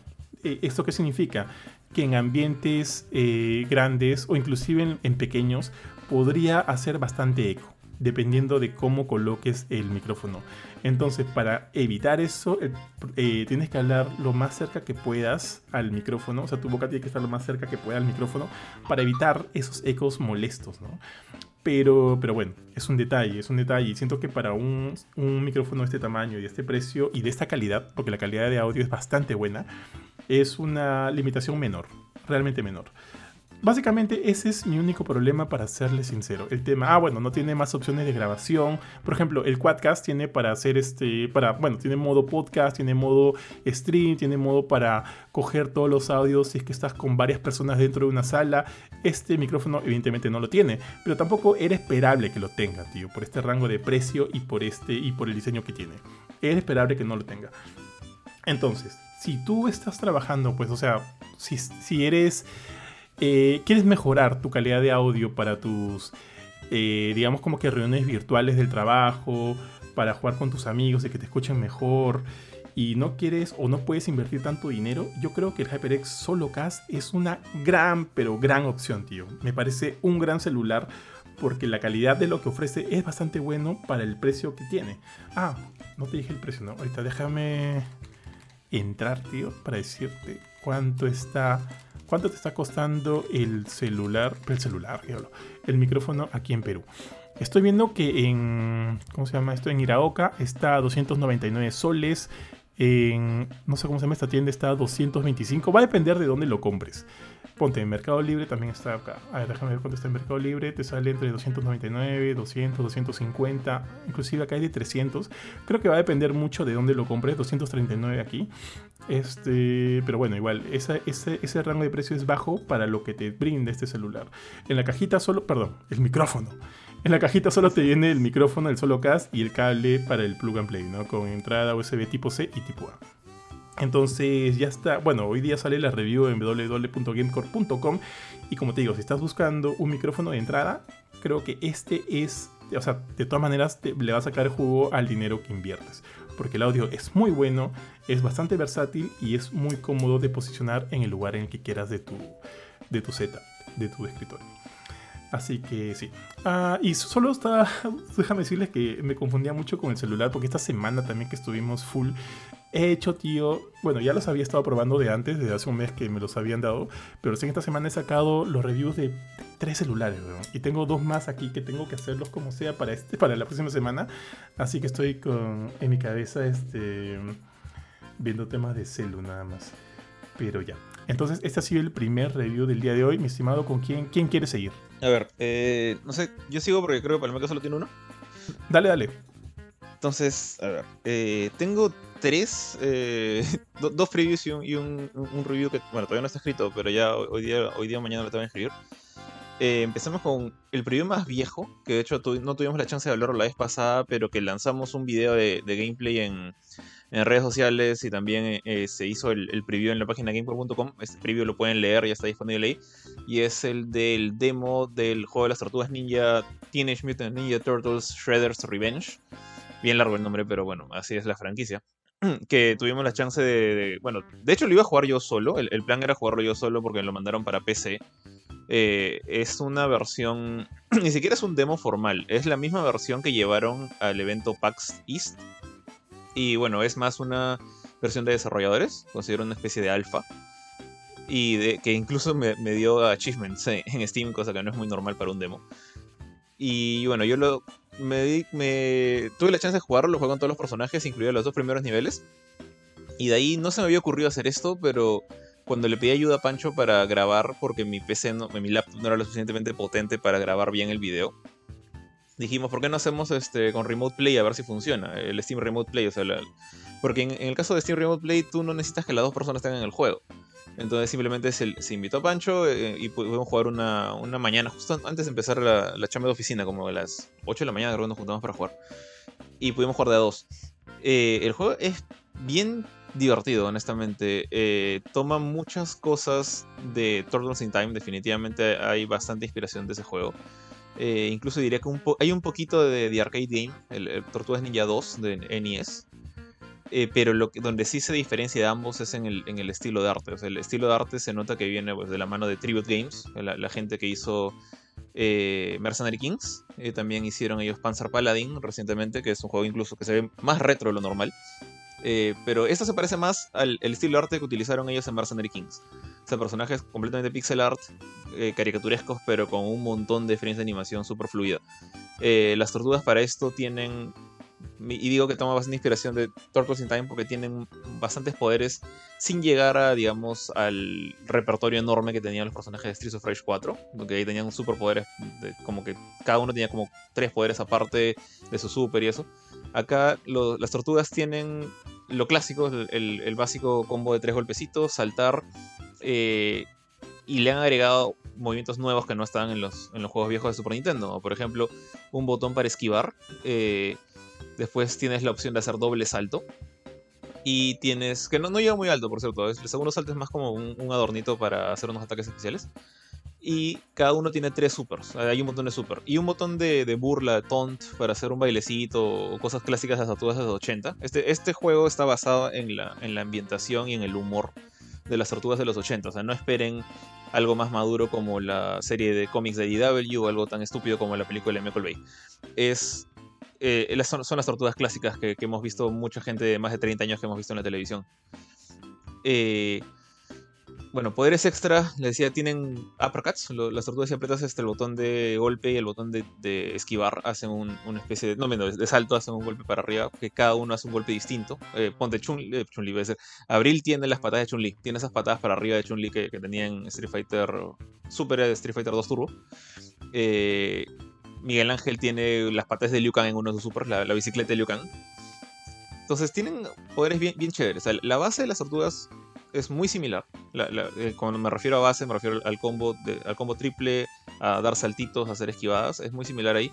Se diferencia más en los supers y en jugadas eh, avanzadas, como por ejemplo, cuando haces, eh, usas el botón de esquivar, el, dodge, y apretas ataque inmediatamente, cada tortuga hace un ataque ligeramente distinto. O cuando te acercas al, al oponente y lo agarras del cuello y haces una llave, cada uno tiene una llave distinta. Entonces ahí es donde tú ya vas viendo cuál de los personajes, que son las cuatro tortugas, Splinter y Abril, Abril O'Neill, eh, cuál de ellos, cuál de los seis te encaja mejor con tu estilo. Aparte, no, las tortugas, por ejemplo, no son idénticas. todos tienen eh, atributos de fuerza, alcance y velocidad. O sea, uno te, se pueden hacer la idea que, por ejemplo, que más alcance tienes Donatello por el palo que usa. Eh, mientras que por otro lado Rafael es el más fuerte, pero tiene el peor alcance de todos. Entonces, esos dos elementos, el estilo, cómo pelean, es decir, los movimientos que hace cada uno, y estos atributos pasivos son los que, digamos, como que te empujan a elegir cuál es tu personaje favorito. Eh, en mi caso, por ejemplo, a mí no me gustaba mucho Splinter, que era relativamente lento, era, era bien lento, pero era uno de los más fuertes. Pero a, a Pancho le gustaba. Yo me decantaba más por Mikey, que era uno de los más veloces, con un buen alcance, no tanta fuerza o Abril, que era la más, más rápida de todos. Eh, como dije hace un rato, el demo o el alfa solo tenía los dos primeros niveles, donde peleas primero en el canal 6 ah, para pelear con Vivo para el final y luego en la calle de Nueva York con Rocoso al final. Eh, los niveles no tenían. El, el, primer nivel no tenía nada particularmente especial, no tenía ninguna mecánica rara. Pero era bien chévere todo el setting del canal de televisión ochentero, con cámaras con trípodes puestas por todas partes o, escenarios, estos sets de grabación de, series. Porque los, justamente estas cámaras y estas cosas, la gran mayoría están ahí para tú tirarles una patada y sacarlas volando con un proyectil sobre los enemigos. No puedes agarrar armas del piso como en Final Fight o Street of Rage. O sea, tú pateas algo y esa cosa sale volando. Eh, y ahí puedes usar bastante eso. En el segundo nivel sí había unas cuantas cositas más, más raras, como por ejemplo carros que pasaban y te podían atropellar y te dejaban plano en el piso. O huecos en el, en el piso, eso es clásico de Tortugas 4, que se abren los, las tapas del desagüe y te puedes caer ahí. O una parte en la que los soldados del pie, los robots del pie salen en motos y tienes que saltarlos y caerlos encima como... Esto pasaba en... Me acuerdo que pasaba en el juego de Power Rangers de la película. No me acuerdo si pasaba en algún juego de tortugas. Pero bueno, son enemigos un poquito más escurridos, un poquito más jodidos. Y tal cual como en Tortugas en el Tiempo, los Foot Soldiers vienen en diferentes colores, del clásico morado que no hace nada, el rojo que tiene más fuerza y tiene un hacha gigante, el amarillo, que no, perdón, el blanquito que solo entra y te jode, dispara y se va corriendo. Entonces hay bastante variedad de enemigos. Oye, tío, todos igual. Tío, sorry, sorry que te interrumpa. Justo, justo eso te quería preguntar. ¿Qué tanto feeling hay en, o sea, por lo que he visto pareciera que sí, pero al jugarlo, ¿qué tanto feeling hay de, de Turtles in Time? Pucha, hay bastante, o sea, la, verdad, como te digo, a nivel gráfico, si bien los dos son pixel art, o sea, en la, época que hicieron Turtles in Time no pensaban en estoy haciendo pixel art, no, estoy haciendo lo mejor que puedo, era la, la frase en esa época. Pero este, acá el acabado gráfico sí se nota muy distinto. Este de acá se, se, acerca más al cartoon de los 80. Pero el gameplay sí se siente bien Turtles in Time fuera de los supers. Porque en Turtles in Time creo que las tortugas solo tenían un super cada una. Acá tienes tres, o sea, uno en el piso, otro cuando te deslizas y otro cuando caes del cielo que cada tortuga lo hace ligeramente distinto. Pero los ataques básicos, los combos, los agarres, por ejemplo, tienes el agarre. Si tú agarras a, un, a un Foot Soldier, lo agarras del cuello y apretas en lugar de atrás adelante, apretas arriba para lanzarlo, lo lanzas contra la cámara, que era algo clásico de Tortugas en Time, que veías al, soldado volar hacia, hacia la pantalla. Eso está ahí todavía. hay bastante de eso. También están los, las pizzas estas que... ¿Te acuerdas que en Turtles in Time eran unas bombas en forma de pizza que tú, tú le agarras, tu personaje Claro. empezaba a girar como tiempo? Claro. Acá también está. No son bombas, son pizzas que creo que dice Hot o algo por el estilo, tenían un, un logo distinto. Eh, y también te hacen girar. Te hacen girar como locos y el, y el juego sabe dónde pone esas pizzas porque cuando tú las agarras vienen pues unas marejadas de Food Soldiers y o sea, está hecho para que tú mates así a lo loco, ¿no? Y, y compitas con tus amigos porque al final cuando juegas en co-op te sale pues quién mató más o le dan un premio. El, el premio es eh, depende de lo que haces en el juego, ¿no? O sea, por ejemplo, si, si recibes más golpes que, que tu amigo, te ponen como que el premio por ser el tanque. O el que mata más también tiene un premio. O si hay alguno que no mata a nadie, como que le dan un premio burla por, por no ser, por ser pacifista, cosas así, ¿no? Ari. Entonces entra un poquito más en el chongo. Sí, Ari, seguramente. Y ojo que sí noté esto cuando jugué con Pancho, que cuando, cuando jugabas de a dos, venían más, más enemigos de lo normal. Y había una pizza especial. No sé si te acuerdas, te debe haber pasado cuando jugabas el Turtles in Time, el, el 4. Que estás jugando con, no sé, con, digamos, con tu con un familiar, con tu amigo, con un amigo. Y los dos veían una pizza. Y era, ok, ¿quién tiene menos vida? Tú agarras la pizza, yo no la necesito. ¿Te acu- Más o menos entraban en ese plan o se la robaban si es que no eran buenos, buenos trabajando en equipo. De Streets of Rage, tío. Street Fighter también, también pasa eso. Pero eh, acá los, de, los de Tribute Games han hecho una jugada para que. Hay pizzas normales que sí entran en esta situación que tienes que decir quién la agarra. Pero hay unas pizzas más grandes que, parecen estas pizzas de. Yo voy a decir de, de altábolo, que son grandotas, como un cuadrado. Y, estas pizzas, apenas una tortuga agarra, recarga todo el equipo. Entonces, este. Hay un poquito menos de. De, de- individualismo en ese sentido. Ah, y me olvidaba que las tortugas ahora tienen este, ataques dobles, ataques combinados. Y debo decir que eso es- fue un poquito un punto medio negativo para mí. No porque este sea mala la idea, sino porque yo creo que un ataque combinado debería ser súper llamativo. Acá, pucha, eh, la cosa era tan caótica cuando jugábamos de a dos que de la nada le pegábamos al mismo enemigo y las tortugas saltaban de espaldas y lo aplastaban con el caparazón al enemigo. Entonces era un ataque doble y decían algo. O sea, están los actores de voz americanos antiguos, por si acaso, todas las voces. Entonces te sueltan un- una frase como Turtle Power, por ejemplo. Pero a veces ni cuenta nos dábamos qué había pasado. Pasaba tan rápido el ataque en equipo que nos lo perdíamos. Y nos costó tiempo entender cómo se disparaban. Ha- Había uno, ponte, el Fastball Special, de Colossus y Wolverine, que un player saca al otro volando. Hay uno de esos. Y a veces pasan de casualidad. Y se pierde un poquito el encanto. Ojalá, ojalá puedan, no sé, subir los efectos, exagerar un poco más esas animaciones, porque lo valen. Y bueno, creo que eso es, eso es todo. De hecho, el, el- el demo te lo pasabas en 15 minutos. Era súper cortito. Pero lo jugaba. eh, justamente al ser tan cortito me dio chance de jugarlo pues, con todos los personajes, jugarlo múltiples veces y aprender todos los movimientos que pude aprender, ¿no? De repente se me escapó algo por ahí. De, de hecho, descubrí la lista de movimientos recién como que a la séptima jugada se me ocurrió poner pausa y ver Command List. Pero, pero estuvo bien, bien chévere la experiencia y, y nada, lo, lo único que le pido al juego, aparte de este tema de los ataques dobles, es que sea largo, o sea, que tenga varios niveles, que no se acabe con después de seis niveles o solo así. Vi un trailer hace poco, que de hecho creo que Johan fuiste tú quien cubrió la nota en, en gamecore.com, del diario de desarrolladores 2, y se vio que mínimo, mínimo hay 10 niveles, porque se vio el mapa y se vio nivel 10. Escucha, yo, yo quiero que manden 20, que manden 25 niveles, no, no me importa. o sea, el juego me pareció bien, bien divertido. Pero todavía Y no hay fecha. ojalá sea largo. No hay fecha todavía, ¿no? No, eh, creo que es verano del 2022, que para Estados Unidos es a partir de agosto, si no me equivoco. Entonces, ojalá. Mira, por lo que me has contado, suena relativamente pulido, porque obviamente no, no lo he visto del todo. Suena relativamente pulido. Entonces, si todavía están como que a un año de distancia, es para meterle que más niveles, pues. O un año de distancia no están. Están. Estamos casi junio. Están a tres meses de distancia. ¿No dijiste agosto del próximo año? No, agosto de este año. Ah, fuck. Pucha, ojalá Sale sean- este año. Ah, ojalá sea Sale un este montón de niveles, tío. Sí, la verdad yo, yo quiero, y, y bueno, el, el demo no tenía modo online formal, no sé, le sacamos la vuelta con el Steam, Steam Remote Play, pero yo o- creo, que, creo que están apuntando a tener online real, porque mucho hablan del modo multijugador y, y a estas alturas del, del avance de la humanidad. O sea, hablar de darle énfasis a algo multijugador es meterlo online, así que mínimo, mínimo jugaremos un par de streamings ahí con, con los que puedan. Sí, aparte Mercenary Kings tuvo online, así que es más que probable. Y si me tío. dijiste. A menos que seas Battletoads, tío. Que, o bueno, ahora Battletoads creo que ya tiene online. No, no estoy seguro porque no lo volví a jugar. Pero cuando salió en, lanz- en lanzamiento no tenía. Era como que simplemente este co local, co- este cooperativo local. Eh, lo cual me parecía, para mí, uno de los puntos más en contra del juego. Dudo mucho que, que, bueno, que el, que el estudio y teniendo a Dotemu este, detrás de ellos, lo lancen solo como cooperativo local. ¿ah? Este, vamos con fe, vamos con fe. Yo sí estoy seguro que va a ser online. Porque no lo han dicho, o sí. Creo que nunca lo han, hecho, lo han dicho formalmente. Pero como tú dices, o sea, todo apunta que sí. Y de hecho, in- incluso en el diario el desarrollador habla mucho como que dicen, sí, la manera correcta de jugar esto es con amigos. Y yo les doy la razón en eso. ¿ah? Me divertí mucho más jugando con Pancho que jugando solo.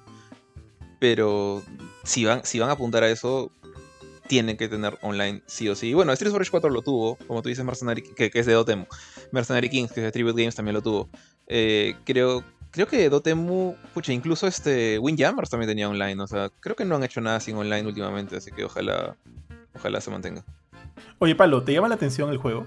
La verdad que sí, porque, o sea, Dotemu ya tiene un registro, pues, no muy, muy bueno de, de- de títulos desarrollados. Dotemu es el que hizo Streets of Rage 4, si no me equivoco. Es el publisher. Sí, ellos lo publicaron ¿O estoy con, confundiendo? con- Bueno, Publisher y Slash Developer, ¿eh? porque hubo gente de Dotemu que estuvo en, en posiciones de, de diseñadores y eso. Creo que el arte, por ejemplo, lo hizo un equipo que se llama Lizard Cube.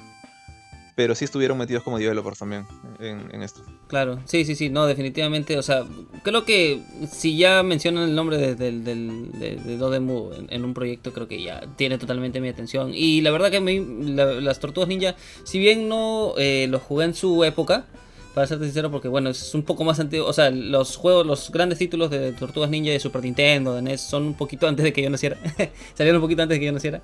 Este, sí llegué a jugar, por ejemplo, Turtles in Time, que es eh, increíble, impresionante hasta la fecha. Es, wow, es uno de los mejores juegos de Konami para mí. Eh, y pues si este juego tiene un feeling tan similar en lo que respecta a gameplay y con un acabado pues eh, también de lujo por lo que menciona Jorge, o sea, totalmente, totalmente in- interesado en, poder probarlo, ¿no? Cuando, cuando salga. ¿Ya, ya, está disponible o todavía no? No, no, todavía no sale. Eh, de hecho, este demo, yo pensé que iban a sacar el demo públicamente, pero si me baso en lo que me dieron, es más un alfa para prensa nomás. Parece que no va a salir públicamente.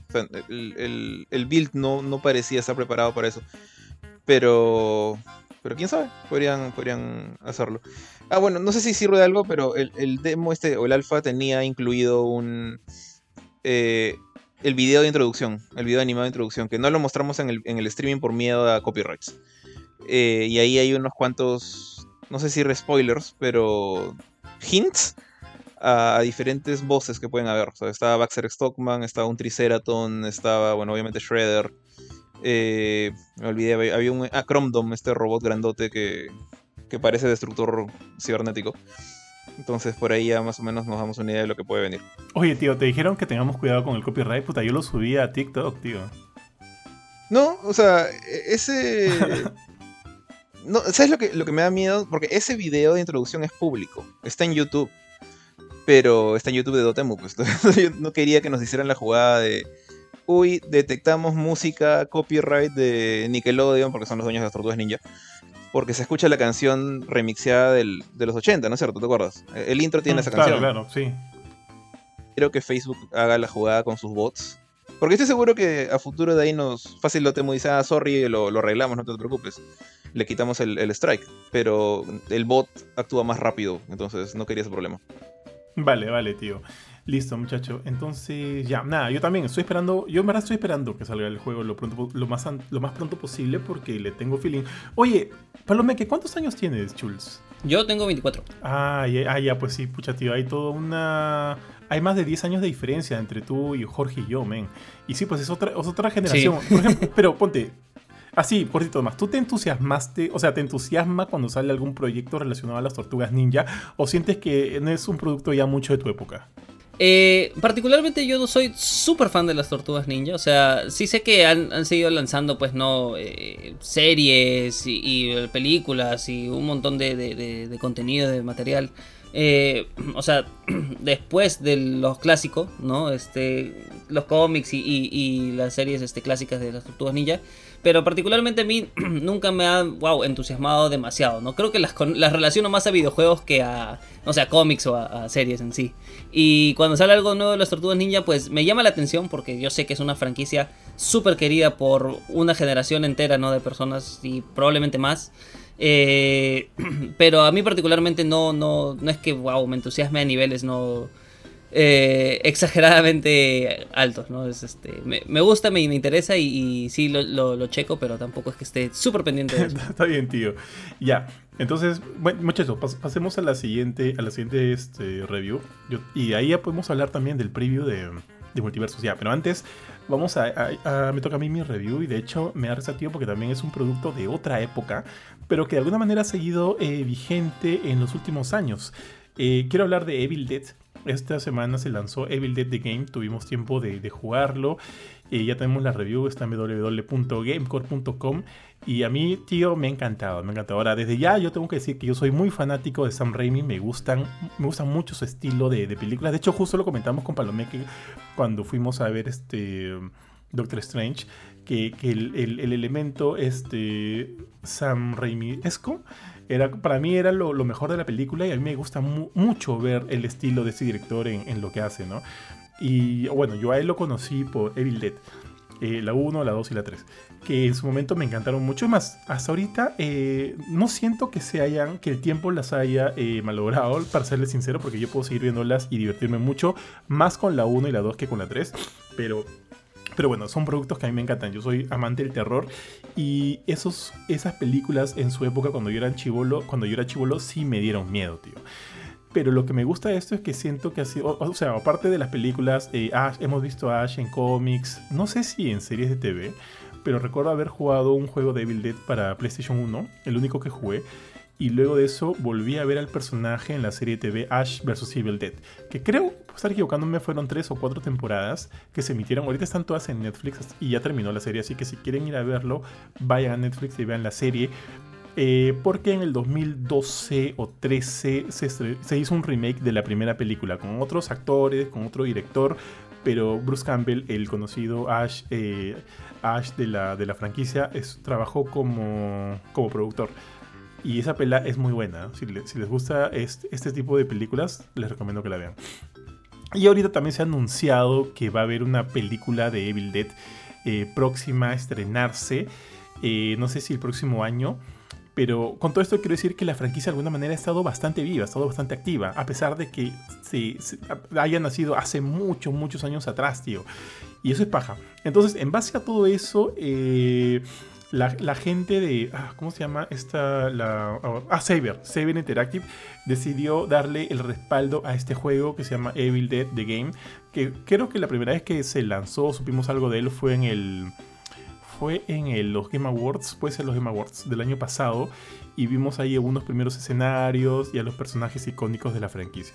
Entonces el juego finalmente se lanzó, está aquí y como dije hace un rato, me encantó, tío. Es un juego este, asimétrico, tipo este juego, eh, Jorge, tú has jugado Dead by Daylight. Yo he jugado Viernes 13, he jugado este Predator, Hunting Grounds, que de los cuales no soy tan fanático, para serles sincero pero que sí pueden llegar a divertirme. Ponte, yo jugando con, con Fernando, con Junior y con bueno, yo jugando con ellos, la, pasamos buenos momentos en Predator Hunting Grounds, cagándonos de risa y, y, viendo a quién le tocaba ser Predator, a quién le tocaba ser uno de los, de los milicos, ¿no?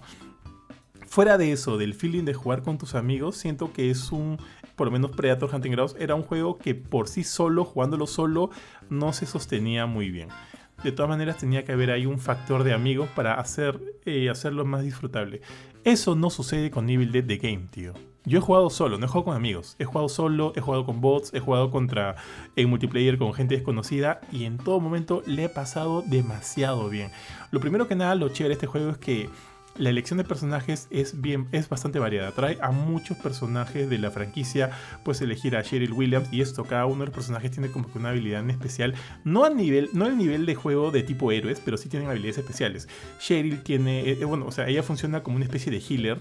Kelly Kelly, ¿cómo se pide esta? Kelly Maxwell puede provocar hemorragias cuando dispara a los enemigos. Ahora, todo esto, este, tienes pistolas, tienes armas, tienes ataques melee cuando, para, para, hacerte cargo de los Deadites cuando aparezcan. Así que tienes como que todo, eso, todo ese arsenal a tus manos y dependiendo del personaje que utilices puedes tener como que bonus o bonificaciones extras como esta que les digo de las hemorragias.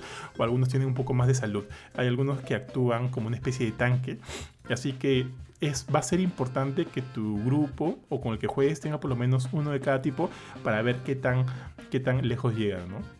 Ahora, el juego en sí este, es bien básico. Tienes que empieza cada misión y te dan ciertas tareas que debes ir cumpliendo. La, primera de, ellas es juntar las piezas del, del, mapa para que lo tengas ahí y luego vas siguiendo otra misión, otra tarea, otra tarea hasta que la final de todas sea enfrentarte a esta entidad que es la que está trayendo a todos los Deadites a la vida, ¿no? Eh, la eliminas, eliminas, vences a esta entidad y ya ganaste por lo menos esta partida y te dan este, te dan este puntos para cual, por, con los cuales puedes subir los, las habilidades de tu personaje. Ahora, lo que me gusta es que cuando ganas puntos, con un, jugando con un personaje, eh, los puntos no solo los puedes utilizar con ellos, sino los puedes repartir entre todos. Y eso es, me parece baja porque te aligera un poquito, tío, el, el estar ahí este, jugando, jugando y, y tener, y o sea, como que te te, aligera las horas de juego que tienes que pasar si es que quieres eh, levelear a todos. Creo que es un buen, muy buen punto. Ahora, eh, eso es por un lado de los, de los, si es que quieres jugar con los, sobrevivientes. También puedes jugar con el villano. En este caso vas a ser la entidad. Y lo que tienes que hacer... Jorge, ¿te acuerdas de este juego Resident Evil Resistance? Sí, el que tú, o sea, uno era el como que el mastermind que ponía zombies en el camino. Tal cual, es muy parecido a eso. O sea, tú eres esta entidad y lo que tienes que hacer es poner Deadites en el camino y ver dónde colocarlos. Eh, también hay eh, tipos diferentes de, Deadites, así que tienes que hacerle el mejor uso posible a cada uno de ellos. Tienes que, tienes que ponerlos en el camino y ver cómo influyen ellos en, el, en la sobrevivencia de los, de los otros personajes. Ahora, ellos pueden obviamente hacerte daño físico o pueden este, jugar con tu psiquis. Y cuando pasa eso, tu personaje evidentemente va a ser un poco más lento al, momento de reaccionar o al hacer las acciones. Así que tienes que pensarlo bien. Eso. Eh, hay algo que no me gustó del juego, tío, y es un glitch. Es un glitch, pero es un glitch medio raro porque me pasó más de una vez. O sea, por ejemplo, jugando dos horas, me habrá pasado dos veces. No es tanto, pero sí puede comprometer tu juego. ¿Qué pasa?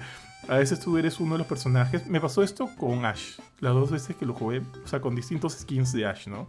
Uno de la serie y el otro de la segunda película. Eh, estoy yendo, estoy yendo lo feliz, estoy recolectando mis, mis mapas, estoy disparando con mi... Ahora, tienes escopeta, tienes pistolas, puedes usar uso del de, que quieras. Estoy disparando a los Deadites y de repente eh, como que hay un segundo y medio de demora donde siento como que una especie de lag y mi personaje de la nada ya no se mueve y se queda ahí estático. Entonces estoy moviendo, moviendo, moviendo y nada. Entonces, evidentemente, un Deadeye afortunado me ve sin poder hacer nada y se despacha pues conmigo, tío. Y obviamente termina mi run. Eh, ese tipo de, glitch sí afecta evidentemente la experiencia de juego y quiero que se corrija porque me da miedo de que esté en una racha ganadora y de repente pase esto y me, y me malogra toda la jugada. Y son puntos que, evidentemente pierdas, pues, tío. Ahora, otra cosa paja del juego, tío, y muy, muy paja, es el elemento visual. Siento que, siento que Evil Dead The Game es una carta de amor, tío, a la franquicia. Todo luce como debería lucir. Los Deadites ya les he dicho, yo usualmente no tengo miedo, pero lucen grotescos, lucen atemorizantes y eso está bien, sus gritos mientras, mientras eh, recorres el mapa. Ahora, para, para, esto es un solo mapa, pero es bien grande. Ahí inclusive por ahí encuentras la cabaña, donde están los caminos con el carro, puedes conducir y, puedes como que ir hacia diferentes lugares del, mapa y encontrar cosas distintas. Los desarrolladores ya dijeron que van a implementar más mapas eh, en, su hoja de ruta, así que eso va, a ser una bienvenida. Pero por lo menos, a, pesar de que solo tengamos un mapa, es lo bastante grande para, para como que crear eh, cosas, es una experiencia este, distinta. Eh, bueno, ya te decía que me gustó mucho el elemento visual, todo está muy de acuerdo como yo hubiera esperado que, se, que luzca este juego. No se siente tan cartoonish porque si bien el diseño de los personajes es tal cual los, los actores, este, y eso hace que como que se sienta un poco más real entre comillas, así que la sangre, todo lo que vas a ver es espectacular pues. Eh, a ver, ¿qué más te puedo decir de este juego? La música es increíble, como que sí, sí te da miedo, te da tensión. Eh, si bien es un mapa abierto, hay secuencias donde puedes sentirte eh, un, poco, un poco claustrofóbico por, porque no sabes de dónde van a salir los Deadites. Así que tienes que estar atento con eso. Y eso, tío. El juego, ¿cuánto le.? Bueno, déjame chequear cuánto le puse. Le puse 8.5, tío. Creo que es un muy, muy buen juego para los, que, los quienes disfrutan de este tipo de experiencias. Este, bueno, así. Y si eres fan de la franquicia, si eres fan de, Evil Dead, yo creo que vas a encontrar mucho de qué gustar de, Evil Dead The Game. Así que totalmente recomendado. Eh, oye, este. que yo sé que tú eres fan de Evil Dead o, me, o, me, estoy confundiendo. Eh, me gusta mucho la primera Evil Dead, o sea, la, original. Eh, las secuelas, eh, ah, para serte muy sincero, no estoy totalmente seguro si las llegué a ver o no las recuerdo muy bien. Pero la primera sin duda es, wow, es un clásico del horror y, a, mí me, encanta, me fascina. Y como te comenté esa vez que fuimos a, este, a ver este, Doctor Strange, uh, pues a mí Sam Raimi me, me encanta cómo, cómo, dirige, ¿no? O sea, es, es, tiene tantos elementos que tú esperas en una producción de Sam Raimi que, o sea, lo distingues al toque quién, este, quién es el director, ¿no? Quién está dirigiendo, ¿no? Entonces, este, es lo que me gusta de, su estilo, ¿no? Aparte, pues, maneja un humor bien específico, ¿no? Este, y luego con las, con las este, películas de Spider-Man también, este, se, se, iba a reflejar mucho más, ¿no? Este tema. Pero sí, o sea, a mí me encanta la, primera Evil Dead, ¿no? Y por lo que mencionas, creo que voy a tener que darle una chequeada al, al juego. No, no, la verdad no esperaba mucho. Pero como lo has mencionado tan, este, no sé, tan entusiasmado y, o sea, sabiendo que tú eres un fan de Evil Dead, pues lo voy a dar una chequeada. Sí, tío, yo creo que eso, eso también entra mucho a colación, ¿ah? ¿Qué, tan, ¿Qué tanto te gusta este universo? Porque yo soy recontra fan y, pucha, me he quedado, me he sorprendido. Ojo, o sea, ya como ideas finales, pues no, o sea, siento que, el juego eh, tiene una muy buena mezcla de humor, que es justo lo que comentabas, tío. Obviamente sabemos que Sam Raimi no está acá involucrado de ninguna manera, o sea, en el juego, en el desarrollo del juego. Pero el que el juego se sienta tan fiel habla muy bien, ¿no? Habla muy bien de cómo la, el estudio ha cogido estos elementos del director para hacerlos partícipes dentro de la experiencia del juego. En ese, en ese sentido siento que mezcla muy bien el humor, la acción sangrienta, tío, y, creo que si eres de los que te asusta fácilmente, el juego podría provocarte por ahí alguno que otro susto interesante. Eh, de por sí, creo que todos esos elementos son ya suficientes para que yo quiera jugar una partida tras otra, tras otra, y así se me van las horas, tío. Porque sí se me han ido varias horas sin darme cuenta en este juego. Eh, recalco, no es un juego perfecto, y creo que tampoco pretende serlo. No es para nada perfecto. Pero otra vez rezando la idea, ¿no? Si eres un fan de Evil Dead, yo siento que puedes encontrar algo que te va a gustar dentro de Evil Dead The Game. Así que así cierro mi review, tío. Y oye, ¿qué les parece si aprovechando que los tres lo hemos probado, no sé si lo llegaste a probar este palomeque, hablemos un poquito del, del alfa cerrada de Multiversus? Ya muchachos, vamos a Multiversus entonces. Jorge, pues, no, mejor ya, no, dale palomeque, justo que tú tenías un, este, un review menos, ¿por qué no nos inicias un poquito por el camino del multiversus de Warner Brothers? Mientras yo hablo con Panchito, a ver si se suma. A ver, eh, bueno, pero está sonando el taladro, ¿no hay problema? Taladro, no, no hay problema, tío. Eh, nada, este, pues este, eh, hace unos días ya pude finalmente probar Multiversus, ¿no? Este, este juego de tan creo que le está metiendo mucho punche este el tema de Warner Bros. Games al, juego en sí. Eh, este, esta especie de Smash, ¿no? Como lo han querido este, calificar muchas personas por el parecido que tiene con la, con la gran franquicia de Nintendo, ¿no? De este, que reúne varias de las franquicias más populares de Warner Brothers, ¿no? De las que tiene derechos prácticamente. O sea, ahí tienes a los Looney Tunes, tienes a, pues, no sé, series de Cartoon Network, tienes eh, películas, este, otras caricaturas, etcétera, ¿no? Entonces, series, hay un montón de, franquicias ahí por explotar en, en Warner Brothers. Y bueno, los reúne a todos en esta especie de, ¿no? de, como mencionábamos, de juego parecido a Smash o bueno, Party Game o como le quieran decir, juego de peleas, no sé. Este, como, como quieran mencionarles, ¿no? Que, que, te deja... Sí. te deja, como mencionó un rato, si no te deja saltar con arriba no es juego de pelea. Entonces, este, nada, o sea, de verdad, eh, yo tenía, le, tengo mucho, mucha fe al juego y por lo que pude probar en, la, en el alfa, eh, la verdad no me ha decepcionado. Siento que todavía falta pulir mucho, pero creo que de eso vamos a hablar ahora un poco más adelante, ¿no? No sé qué les pareció a ustedes. Bueno, por mi lado, eh, de hecho, como, bueno, ya, ya, dijeron el, el, el, hint, ¿no? Pero yo no soy muy bueno, o sea, sí me gusta, por ejemplo, Smash, ¿ya? Me, acuerdo que pasé horas de horas de horas en Nintendo 64 con el primer Smash Bros. hasta sacar todos los personajes y, y me divertí mucho. Pero, digamos, nunca he sido como que súper fanático de los. de seguir con la saga. No, no me muero por jugar Smash Ultimate, por ejemplo. Eh, pero acá, o sea, justamente este juego está en, una consola que no suelo usar mucho, que es Nintendo Switch. De hecho, en, mi casa no tenemos Smash. Eh, y cuando salió el juego de Nickelodeon me pareció divertido, o sea, me pareció una buena opción. Le faltaba mucho para hacer la lectura de Smash, de todas maneras.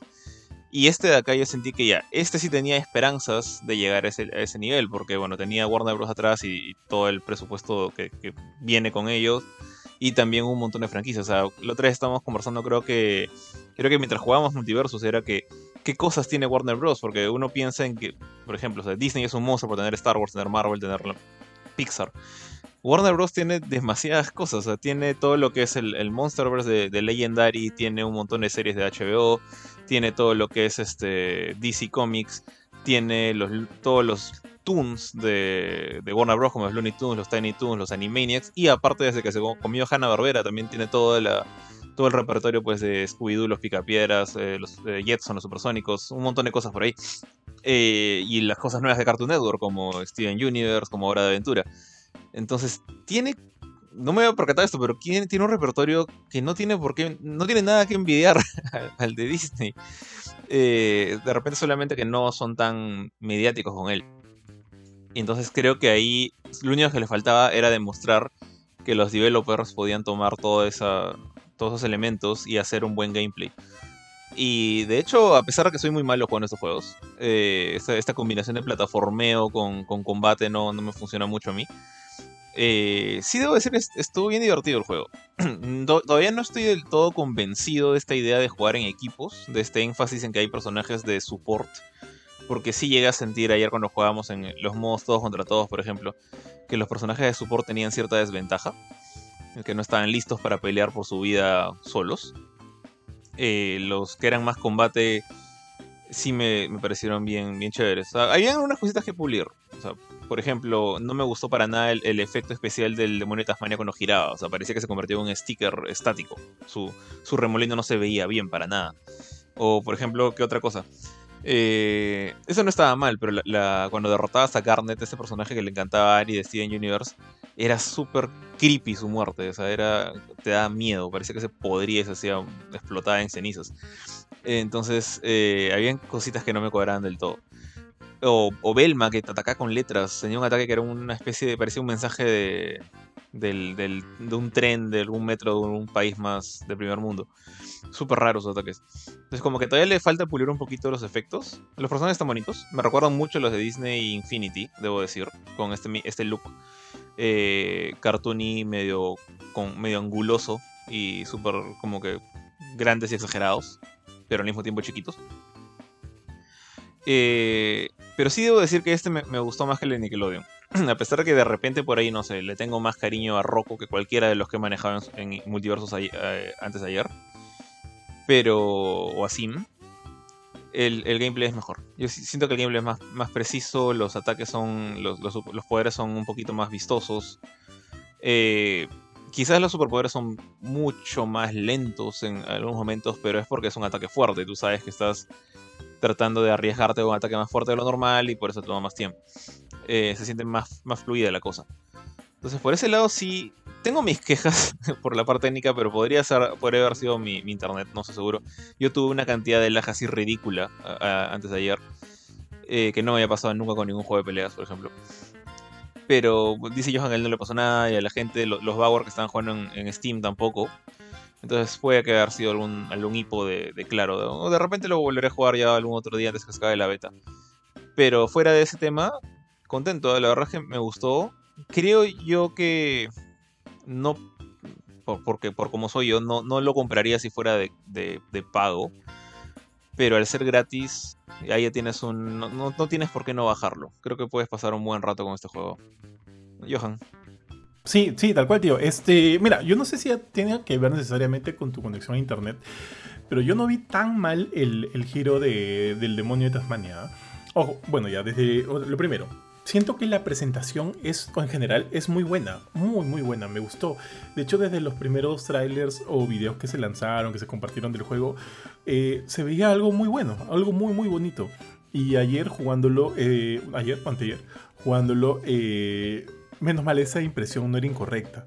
Yo siento que todo se veía muy bien, se sentía muy bien, tío. algunas animaciones, como bien dices, pueden mejorarse, sí, pero la mayoría, lo general, sentía que estaba en su punto, ¿ah? en su punto por lo menos con los personajes con los que más he jugado y algunos que de no tanto. Eh, eh, o sea, yo sí siento que se ve bastante bien. Siempre hay un, un, chance a mejora y eso es evidente. Pero por lo pronto en lo que es visual me gusta. Además que siento que todo está bien representado. Por ejemplo, uno de los especiales de Shaggy era sacar un sándwich del, del suelo y te lo tiraba, ¿no? Y sabemos que Shaggy es una persona que para comiendo siempre. No me acuerdo si eran en los dibujos de Scooby-Doo porque no, creo que no le seguí tanto, pero por las películas live action que vi, eh, que me, sí me gustaron, así me lo representaban al personaje, ¿no? O, Batman con, con, los, con su tipo de pelea, son el Batarán, el humo y demás.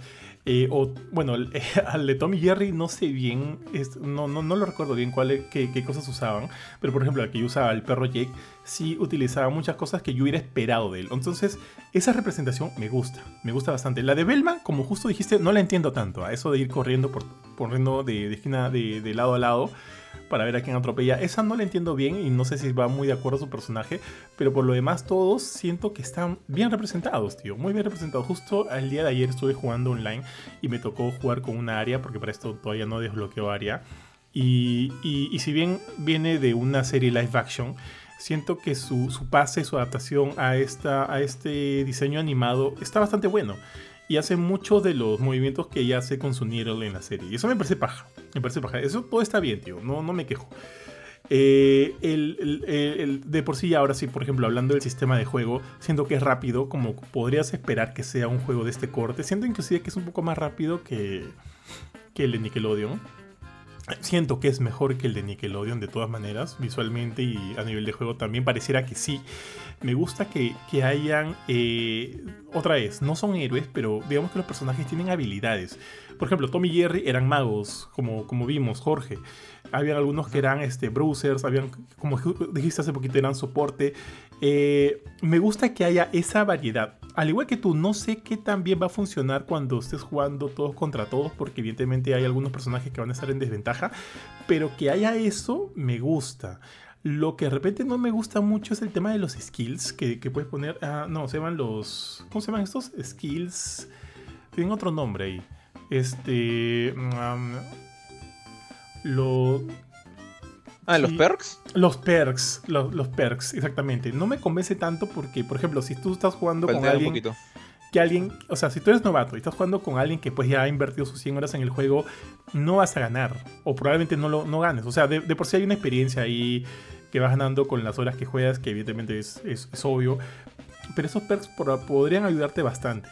Entonces ahí de repente también podría haber una especie de desventaja. Eso es lo que por lo pronto todavía no me convence del todo. Ojalá se, cuando ya el juego se lance por completo eh, hay una idea más clara acerca de esto. Pero bueno, lo dejo ahí. ahorita solo más que todo una pequeña preocupación chiquitita. Eh, algo que de repente me ha mal acostumbrado eh, Smash es que allí hay un mayor número de personajes por partida. Acá solo podemos jugar este de a 4. Eh, eh, de a cuatro entre todos o en team de dos contra dos, ¿no? Pero no hay machas. Si, si, eres, si, somos cinco, si somos seis, si somos ocho, evidentemente no vamos a tener la chance de jugar en conjunto. Creo que ese es como te digo. Siento que de repente Smash me ha, me ha mal acostumbrado porque cuatro me parece un número ideal. Pero me hubiera gustado que sea un poquito más. Por ejemplo, ese día del, Steam, del stream, perdón, eh, al final no pudo ingresar porque ya éramos cuatro. Entonces, este, sí me dio pena, ¿no? Porque, porque Kurchin juega, muy bien, este, juega muy bien Smash. Y mientras más mejor. Ahora, tampoco digo que vayan a, un número de 16 jugadores por, partida, como también lo hice en un momento Smash, porque yo ya no sabría dónde mirar. Pero, de repente, no sé, pues no incluir dos usuarios más, no me parecería del todo malo. ¿ah? Pero asumo que no va a pasar. Asumo que se va a quedar tal cual está. No sé, no sé. Eh, bueno, con todo lo dicho, tío, yo estoy a gusto con lo que he visto. Me gusta, me gustan las cosas que ya les he mencionado. Eh, todavía no tengo muchos peros. De repente, un poquito ahorita, cuando también te acuerdas, Jorge, hacíamos el, Estamos en el lobby. El tema del lobby, por lo pronto, no está funcionando del todo bien. Hay algunos glitches medio raros por ahí. Asumo que se van a mejorar. Y de hecho, estas pruebas son parte, ¿no? Para, para llegar a esas mejoras para la versión final del juego. Son cosas que, que ahí tienen que corregir. Pero en general, en gameplay, en presentación, en, en, bueno, la música también podría mejorar. Sí lo dijimos en ese momento. La música podría mejorar. Los escenarios también me gustan. Quiero ver más tipos de escenarios, ¿no? Me gustó mucho el escenario de la, de la mansión embrujada de Scooby. Me pareció bien, bien paja, tío. La Antigua también me gustó, porque acompañaba el tema clásico de Batman de la serie animada y me parecía bravazo.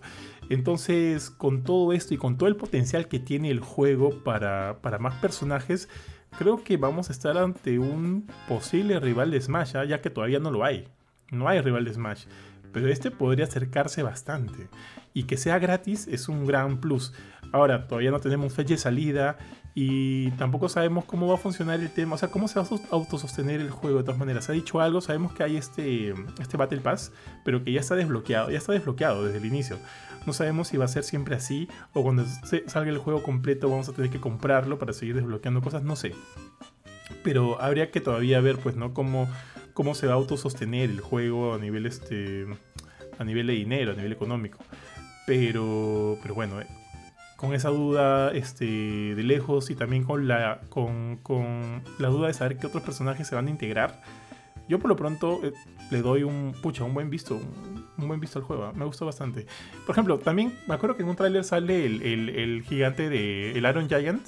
O sea, asumo que va a ser un personaje dentro del juego también. Y verlo luchando contra Superman me va a parecer bravazo, tío. Bravazo. Y eso, pues, muchachos. No sé si alguno quiere agregar algo más. No, me hiciste acordar justamente de ese detalle de la, de la UX. O sea, me acuerdo que nos demoramos un montón en entender cómo Michi jugar de A4. Porque, bueno, también un poco. No sé qué le pasó a Ari ahí. Pero sí creo que ahí eso podría mejorar un poquito. Porque el juego siempre asume que tú y tus amigos quieren jugar contra.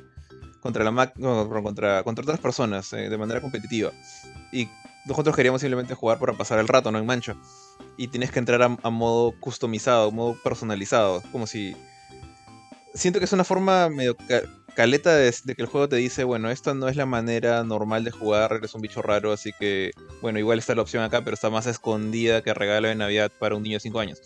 Entonces, este, sí creo que eso debería ser un poquito más fácil de entender. Sí. Oye, otra cosa, y no sé si así funciona, realmente no lo sé en otros juegos, pero por ejemplo, acá cuando ya tú este, personalizas tu lobby para que entres con amigos, cuando juegas de ese modo eh, no, no leveleas, ni subes de rango ni nada, porque se mantiene estático. ¿Eso va a ser así siempre o no debería ser así? Eso sí lo veo, creo que lamentablemente es normal. Lo que pasa es que en la mayoría de juegos de pelea, pues lo, lo que ganas ahí es rango, ganas, ganas puntaje. Difícilmente desbloqueas cosas al hacer eso. Creo que la única referencia que podríamos tener ahí es Injustice 2, con esto del tema de los trajes y Mortal Kombat ah, verdad. Pero ahí sí ganabas experiencia en cualquier otro modo. O metiéndote a la cripta, ¿no? Entonces habían otras maneras. Eh, creo que no jugando en lobby, creo que no ganabas nada de todas maneras. Pero como este de acá no tiene modo historia, no tiene cripta, no tiene. No sé si va a tener después, ¿no? No tiene modo arcade. O sea, está completamente diseñado para jugar en multiplayer. Lo cual me parece que está bien porque es un juego gratuito. O sea, si fuera un juego de pago ahí sí le exigiría todo lo demás. Pero sí me parece un poco... Un poco monse que, que lo único que podíamos hacer cuando jugamos en grupo así prearmado o en lobbies era cumplir las misiones, ¿no? Y eventualmente esas misiones se acaban. Y de ahí ya no ganamos nada. Entonces sí fue un poco... Si, si, tus eh, recompensas salvo los perks, ¿no? Son la, son la gran excepción y por eso que digo que no me gustan. Si tus recompensas fueran completamente estéticas, me parece que deberían ser, o sea, deberías ganarlos en cualquier modo. Quizás alguna recompensa especial, como no sé, un título encima de tu nombre o un marco dorado que diga que estás en rango, no sé, entre los 500 mejores de, multiversus. Ya, dejemos unas recompensas exclusivas del modo competitivo. Pero no ganar absolutamente nada mientras jugamos como, patas me parecía un poco algo que, ojalá corrijan, la verdad. Sí, sí, porque no, no, no daba incentivo para jugar entre patas más que para un rato de, diversión entre nosotros. Eh, sí me hubiera gustado seguir leveleando. Pero bueno, entonces ahí dejamos. Eh, Paloma, ¿que quieres eh, aumentar algo más aquí o ya cerramos lo de multiversos? No, creo que estoy muy de acuerdo con lo que han mencionado ustedes. O sea, es un hecho de que el juego apunta para ser más que de lo que desgraciadamente no pudo ser este Nickelodeon Bros. All Stars, creo que se llamaba. Eh, no con todo el empuje que con todo el, capital de, Warner Brothers Games ¿no? Ahí detrás. Pero este, creo que aún falta pulir algunos detalles, ¿no? Sobre todo, este, a, mí lo, lo, que más, eh, con, lo que más me perdí también fue el tema del, de la interfaz. La verdad, no sé, qué, creo que podrían simplificarlo un poco más o, quizás soy yo que no estoy tan acostumbrado a, interfaces de este estilo, ¿no? Que me, hizo recordar mucho, no sé por qué, a Fortnite, a la interfaz de Fortnite. Eh, y, y, yo no soy, yo no juego mucho Fortnite, pero sí he jugado un poco. Y tampoco es que me acostumbre mucho a esa interfaz, ¿no? Justamente por eso, ¿no? Entonces, quizás ese sea uno de mis mayores, este eh, complaints, ¿no? Eh, mis mayores eh, quejas con, el juego, pero por el resto me gustó, me gustó mucho ver la representación de los personajes. espero que llegue, o sea, definitivamente van a llegar muchos más y espero que sean igual de icónicos que los que están en el roster inicial.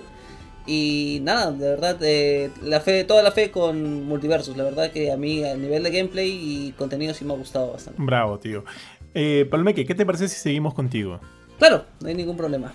A ver, eh, yo voy a hablar pues de Brigandine, The Legend of Runertia. Es un título, como mencioné al inicio, es un eh, RPG táctico, ¿no? Eh, desarrollado por la gente de Matrix, ah, ah, ¿cómo se llamaba? Matrix Software. Que pues si tratan de ubicarlo un poco, ha hecho muchos juegos de este, licenciados, ¿no? De, animes, de otras este, franquicias, no sé, de, por ejemplo, juegos de One Piece o no lo sé, de otros animes. ¿no? Este, muy populares en Japón. Eh, pero también es el responsable de Alundra, este clásico pues no de la primera PlayStation. Eh, eh, um, ya, este, y bueno, pues fue publicado por Happynet este, Corporation, ¿no? El tema es con, con Brigantine es que verdaderamente, si bien es un título que funciona standalone, o sea, si funciona así individual, en realidad es como que un soft reboot o un soft reboot slash secuela de un juego que se llamaba Brigandine también para la primera PlayStation. Eh, que fue pues, en su momento fue muy muy querido por muchas personas eh, porque te daba era uno de los pocos juegos de este estilo que te daban la opción de poder jugar multijugador o sea o sea los varios eh, jugadores reunidos no sé en la misma sala podían no puedo con el taladro, No, tranqui, tío, tranqui, tío. Dale, ¿Solo? Ya.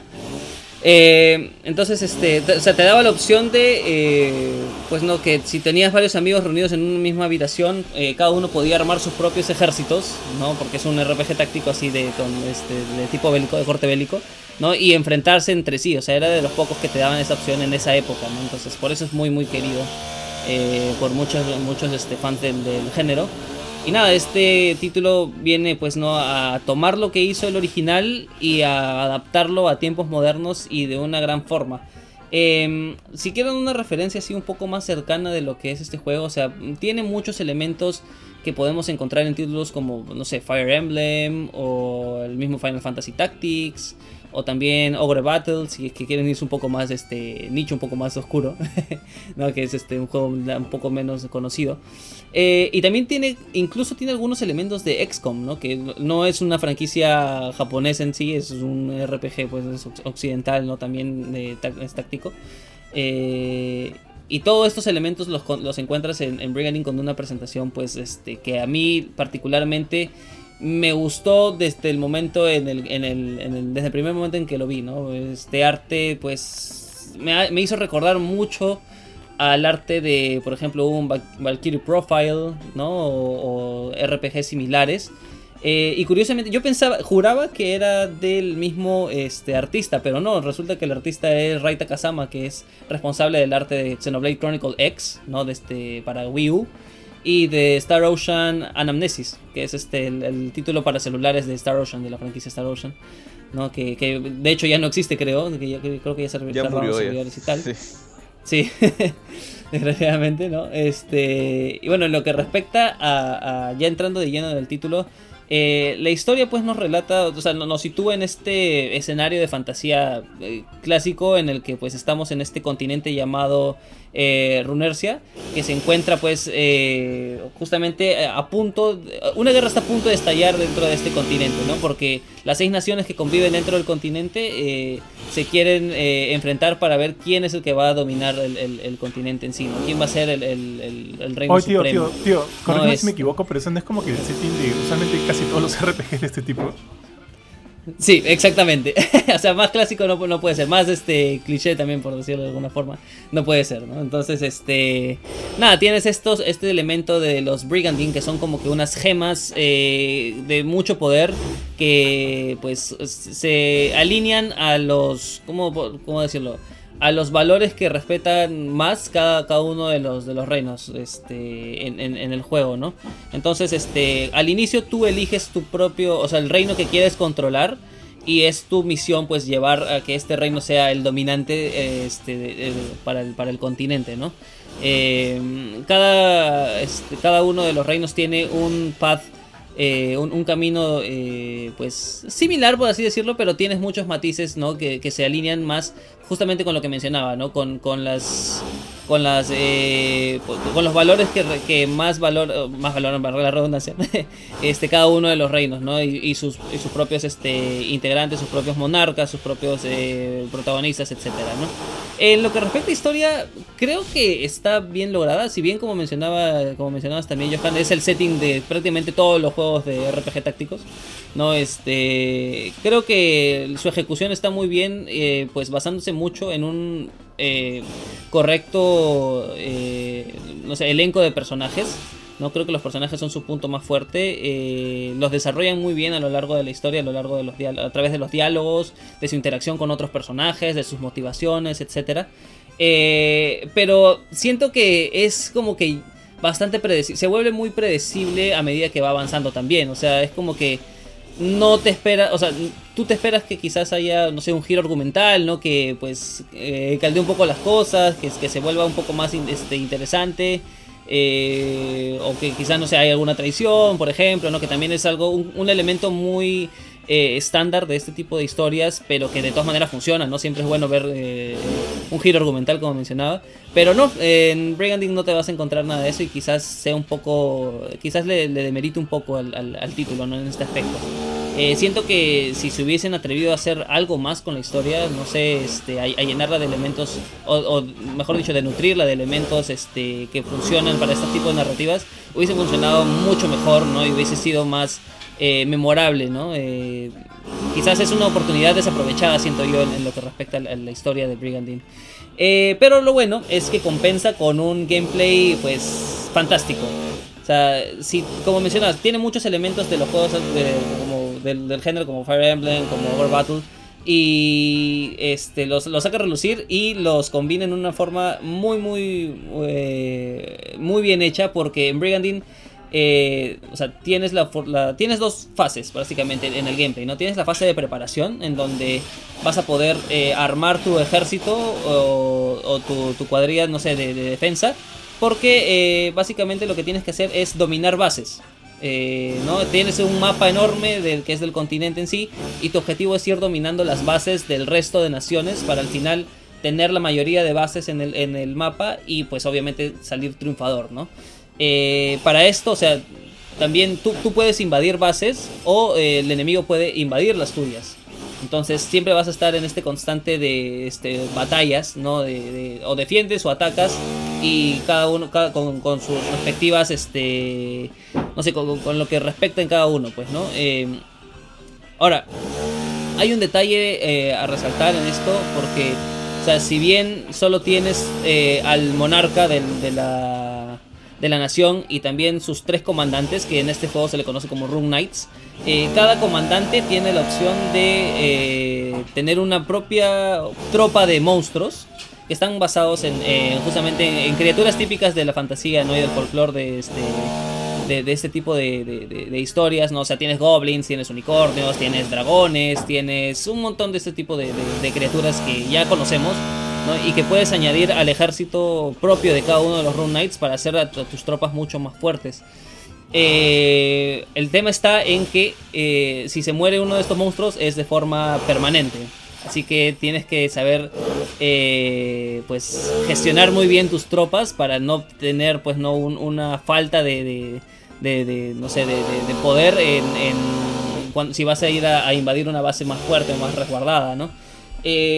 El detalle está en que justamente el título te brinda la opción de que si tú, por ejemplo, vas a invadir una, una base y ves que está muy fuerte eh, y vas a, ves que vas a poder este, invadirla, pero al final te va a costar mucho de tus tropas, puedes optar por retirarte y así no pierdes este, no, este, eh, no, no, pierdes las tropas, estas valiosas tropas, ¿no? Que al final vas a necesitar en, en, el futuro, ¿no? O de misma forma si es que te invaden, ¿no?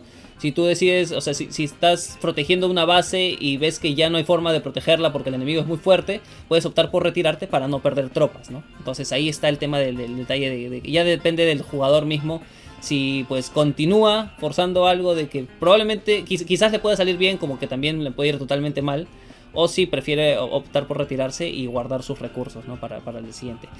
Eh, Brigandine es, así, o sea, es una constante de batallas no campales este, entre si defiendes o, o, invades bases. Pero también esto quizás sea un poco, no sé, una de las críticas que tengo con el juego porque eh, a, pesar de que es muy activo y eso se, aprecia mucho en este tipo de títulos, a veces es muy apabullante y no te deja, no te da tiempo como que para ni respirar o para, para pensar otra estrategia porque este, tienes un límite de tiempo para poder completarlo. O sea, si lo juegas en modo fácil, eh, no tienes un, límite de, tiempo este, para, para, completar el juego. Pero si juegas en normal y en difícil, tienes una serie de turnos que tienen que pasar, que básicamente se resumen en años dentro de los juegos, básicamente 5 años dentro del juego. Eh, que en, el mundo real serán pues una, unas, no sé, 30 horas o quizás un poco más, un poco menos, para poder, eh, no sé, tomar la mayoría de bases del, mapa y convertirte pues, ¿no? en el vencedor del, esto, ¿no? Entonces esto... Uh, eh, para algunas personas puede ser bueno porque no alarga el juego como muchos otros RPGs que quizás pueden durar pues, más de 100 horas eh, o así. Pero para mí que me gusta disfrutar este tipo de títulos así por mucho tiempo, no este preferiría que me dieran más opciones que simplemente jugarlo en el modo fácil, ¿no? Porque obviamente con el modo fácil también viene el tema de la dificultad de la computadora, que al final no es tan retadora y el juego no es eh, tan disfrutable como, como, como, yo quisiera, ¿no? Estos son unos elementos quizás este a criticar, pero el resto, o sea, todo lo que encuentras en un buen título de eh, RPG táctico lo tienes ahí, ¿no? Customización de de personajes, eh, qué sé yo, tienes este inventarios dentro de los personajes mismos para ponerle equipamiento, ¿no? Que vas encontrando a través de misiones. Puedes reclutar más Rune Knights o más comandantes mediante misiones. Y esto es un elemento interesante porque si bien tú puedes completar las misiones para eh, reclutar estos comandantes, el enemigo puede hacer lo mismo. Y si te demoras mucho en reclutarlos, el enemigo los puede reclutar para sus filas. Y al final, pues te friegas, ¿no? Porque ellos tienen más, este nivel de, de, de, de poder y, tal, y puede resultarte en una mala jugada para ti, ¿no? Entonces tienes que estar muy atento a todos estos elementos en, en este del juego para poder este, salir triunfador, ¿no? Ahora, eh, siento que eso es básicamente el, gameplay resumido. Eh, lo que respecta, como lo mencionaba, al arte, eh, muy muy bello, ¿no? Cortesía de Raita Kazama. Las, las, ilustraciones de los personajes, los diseños de los personajes mismos son muy muy geniales, a mí me encantan. Quizás los modelos tridimensionales que, ves, que vemos en el combate, porque cuando entramos en la fase de combate, vemos los modelos, los modelos 3D de los monstruos o de los mismos comandantes, de los personajes que ya tenemos, no son tan espectaculares como el arte, ¿no? O sea, quizás no le hace mucha justicia, pero bueno, o sea, hay muchos elementos en, en, pantalla y me imagino que el juego, también por el presupuesto limitado que tiene, quizás no, no se pudo dar el lujo de hacer modelos un poco más detallados, pero ahí está a tomar en consideración. Y en lo que respecta a la banda sonora, a mí me gustó muchísimo, cortesía pues, ¿no? De Tenpei Sato que por si no lo conocen es el compositor principal de la saga Disgaea. ¿No? Este que también es otro RPG táctico, ¿no? Este, quizás Jorge lo, conoce un poco más porque también ha jugado este, Disgaea, pero el, compositor tiene un estilo muy particular para hacer música, es un poco más juguetona, ¿no? En Disgaea al menos, un poco también muy acorde a, la, temática y al, estilo del, juego Disgaea que es irreverente, es, es satírico, es, es, es, un vacilón, por, por decirlo de alguna forma más coloquial. ¿No? Pero en este título se lo toma un poco más serio, también por, el, por justamente porque no se presta para hacer un, una banda sonora más juguetona y nos deja pues no grandes este, temas de batalla, grandes temas en, este, para ambientar escenas muy emotivas y, y demás, ¿no? Entonces, eh, en resumidas cuentas, yo creo que eh, Brigandine eh, The Legend of Runeterra es un gran título. Es un gran título a tomar en consideración por los fans del género. Quizás pueda ser un poco mmm, difícil entrar para personas que no han jugado antes, no sé, un Fire Emblem. No es, no es ni por asomo igual de eh, amigable, ¿no? Que un Fire Emblem Three Houses, por ejemplo, ¿no? Que es muy, muy eh, eh, amigable por la, por la persona que por primera vez está jugando un RPG táctico. Pero si ya estás un poco más curtido en el género, o sea, Brigandine te va a fascinar. Es probablemente uno de los mejores del, género en los últimos años. Y la versión para PC, que es la que yo pues tuve la oportunidad de, reseñar, eh, tiene mejoras a comparación de eh, su versión para Nintendo Switch, por ejemplo, que salió este, en 2021. Eh, tenemos obviamente una tasa de, cuadros por segundo mucho más fluida, más estable. También tiene algunos modos adicionales, ¿no? Como el, un time attack también este, para, algunas batallas, un combate.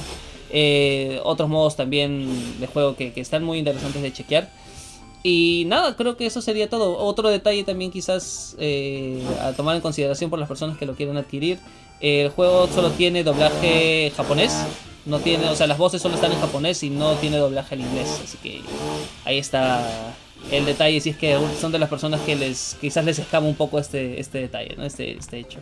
Pero nada, es muy muy buen juego. Eh, creo que en, la reseña que ya está publicada en Gamecore eh, le puse un 8 y totalmente lo, reitero, es un sólido 8 que eh, totalmente va a ser las, las, las no sé, va, a ser muy disfrutable para personas que les gusta este tipo de, juegos.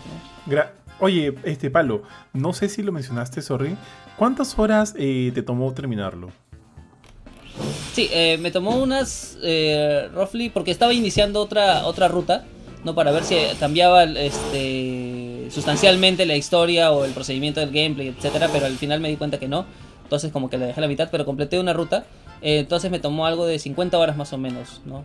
Pero es probable que una sola ruta a la mayoría de personas les tome un, de entre 30 a 35 horas aproximadamente. Claro, y eso es medio como que corto, ¿no? Para un RPG de este tipo.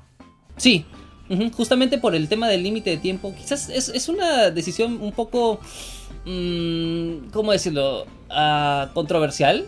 ¿no? Eh, no, no es lo que yo elegiría, ¿no? Para, para un RPG de estas características, ¿no? En donde mientras más horas inviertes, o sea, más eh, descubres eh, temas en el gameplay o más lo disfrutas, creo yo. sobre todo si eres fan del, género. Pero bueno, es lo que decidieron los desarrolladores y ahí está, ¿no? El tema del límite de tiempo. Si lo juegan de modo fácil, pueden darse todo el tiempo del mundo para, explorar y hacer eh, lo que lo que porque no hay un límite de tiempo. Pero en modo normal y en modo difícil sí hay límites de tiempo. Y en modo difícil es incluso menor el tiempo que te brindan para poder completarlo. Dale, dale, Pablo.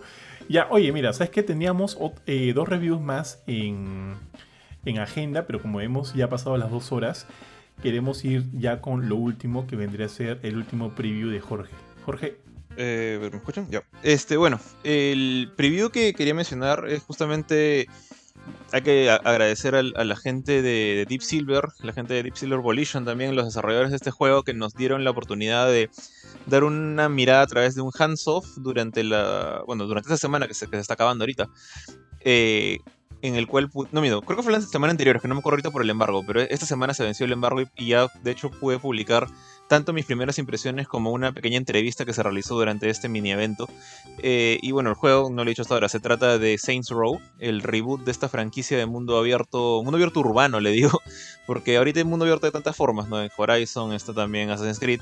Este es más el típico mundo abierto estilo Grand Theft Auto, pero con varias diferencias que le dan, digamos, su identidad propia y su, su propia alma al, al estilo de juego. Eh, para los que no lo conozcan mucho, bueno, Saints Row es una saga que ya tiene bastantes años. Si no me equivoco, el primer juego salió en el año 2003. Eh, ahorita estoy tratando de correrme un poquito, no, no he revisado en internet exactamente el año. Pero llegaron a tener cuatro juegos principales en Road 1 al 4, con algunos spin-off en el camino. Eh, y bueno, ¿y qué es lo que lo hizo diferente en esa época? Primero, primeros dos Saints Row son muy similares en, propuesta Grand Theft Auto, en el sentido que tomas el rol de un personaje con dudosa moral eh, que busca ser alguien en el mundo criminal. Y a partir de Saints Row 3 empezaron a, a, meter unas cosas que de hecho creo yo que fue donde ganaron su identidad. Con locuras como, no sé, carros que saltaban, armas de formas extrañas, eh, opciones, ponte, para, para volar con jetpacks, cosas, bueno, trajes de, vuelo, de, planeamiento realmente. Eh, las historias se volvieron mucho más quemadas, mucho más locas. Por ejemplo, Saints Row, Saints Row 4, tu, tu banda de, forajidos, que se llaman los Saints, eh, habían llegado de la Casa Blanca y, tú eras el presidente de los Estados Unidos. Entonces ya la, saga se había, abrazado por completo la locura y el, desmadre. Y eso fue, en mi opinión, al menos lo que le dio su identidad. Ahora, eh, también el camino hay como que perdió un poquito las bases, por un poquito la esencia y creo que yo por eso que han tomado la, gente de Evolution la decisión de hacer un reboot. Y Saints Row, así, así a seca se llama, Saints Row nada más que sale este 28 de agosto es justamente ese reboot y es lo que pude ver eh, durante la semana pasada a través de casi, casi creo que fueron 50 minutos o casi una hora de, gameplay que no, no, jugué yo, debo decir esto, no jugué yo directamente, vimos a un desarrollador jugar ya pregrabada la cosa. Y este gameplay mostraba eh, un dos, más o menos tres misiones de la campaña y una serie de, de pequeños side quests diseñados más que nada para mostrar eh, justamente alguna de estas cosas locas que, acabo de mencionar. Entonces, a ver, bueno, para esto, como reboot, eh, te muestran un poquito la historia. Eh, la banda de los, los, Santos o los Saints, que son los protagonistas de esta, de esta franquicia, bueno, vuelven a ser los protagonistas esta vez. Tu, personaje principal es, le dicen Davos, es como que el líder de este equipo. Tú lo creas, tú le das su, apariencia, su género, su atuendo, todo lo creas tú. Eh, tiene voz, por si acaso, entonces también habla, no es, no es como Link.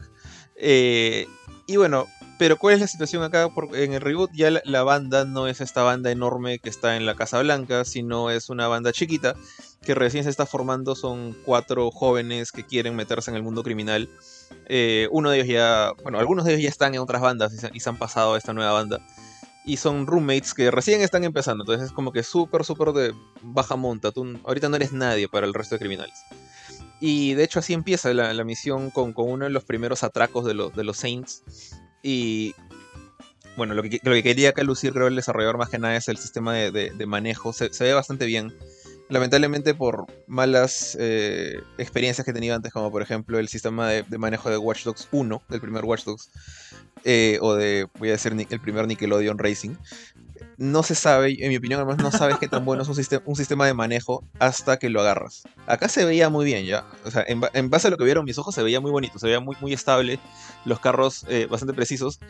Agregaron una cosa que a mí me encantó, eh, que es, puede ser sutil para algunos, pero no sé si han jugado eh, Burnout. En, Burnout, en este juego de carreras, los carros tienen esta habilidad, digamos, de golpear a, los, a sus rivales por los costados y pues, hacerlos explotar, destruirlos han agregado algo muy similar acá. Eh, los carros pueden hacer esta embestida lateral. Para, por ejemplo, viene un policía y está tratando de alcanzarte, entonces tú le metes un golpe con el carro y lo sacas volando justo adelante de otro carro o una columna en, la ciudad y lo revientas. Pues. Y esto para mí fue como que un alivio, porque yo me acordaba justamente una de las cosas que menos me gusta hacer en Grand Theft Auto es justamente estas misiones de destruye el carro rival sin armas. O sea, destruyelo a punta de choques, que toma la vida, demora un montón, o, es, es, como que vienen los policías, te empiezan a perseguir y, no hay forma de quitártelos de encima porque son buenos manejando a veces.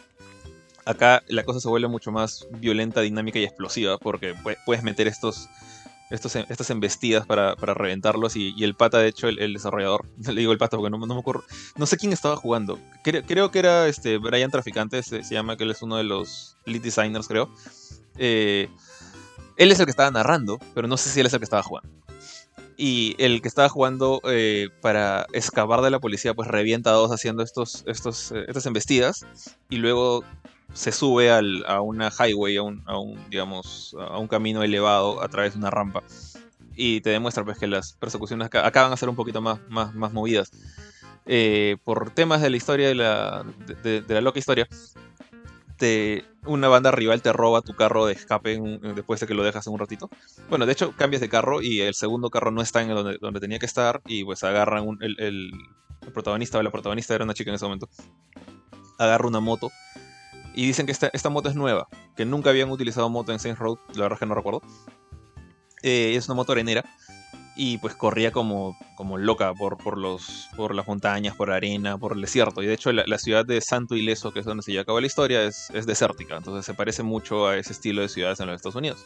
donde hay bastante desierto, bastantes zonas descampadas, entonces la, la motito sirvió muy bien para ahí.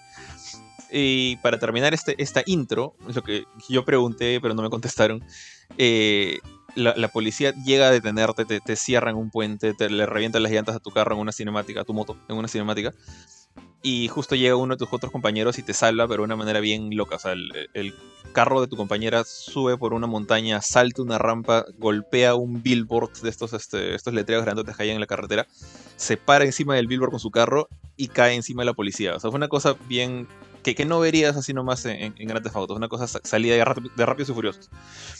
Y bueno, mi pregunta era, ¿puedes hacer eso? O sea, en gameplay, pero nunca me contestaron. Eh, pero ya ahí te va dando un poquito la idea de que este juego si bien es, no está tan quemado como Saints Road 4, eh, no se va a tomar en, serio la, cosa al 100%. Y a través del gameplay lo, seguían demostrando esto una y otra vez, porque por ejemplo hay una parte en la que, casi al final de la presentación, que rescatas a uno de tus aliados, que, otra banda lo ha raptado y lo ha amarrado a la cima de una torre para hacerlo explotar con una bomba porque era un, lo consideran un traidor porque antes era parte de ellos y querían hacer algo sumamente dramático. Eh, el protagonista utiliza una serie de habilidades que son bien, bien locas. Por ejemplo, tiene eh, el poder de hacer puñetazos de, fuego con, un skill que desbloqueas.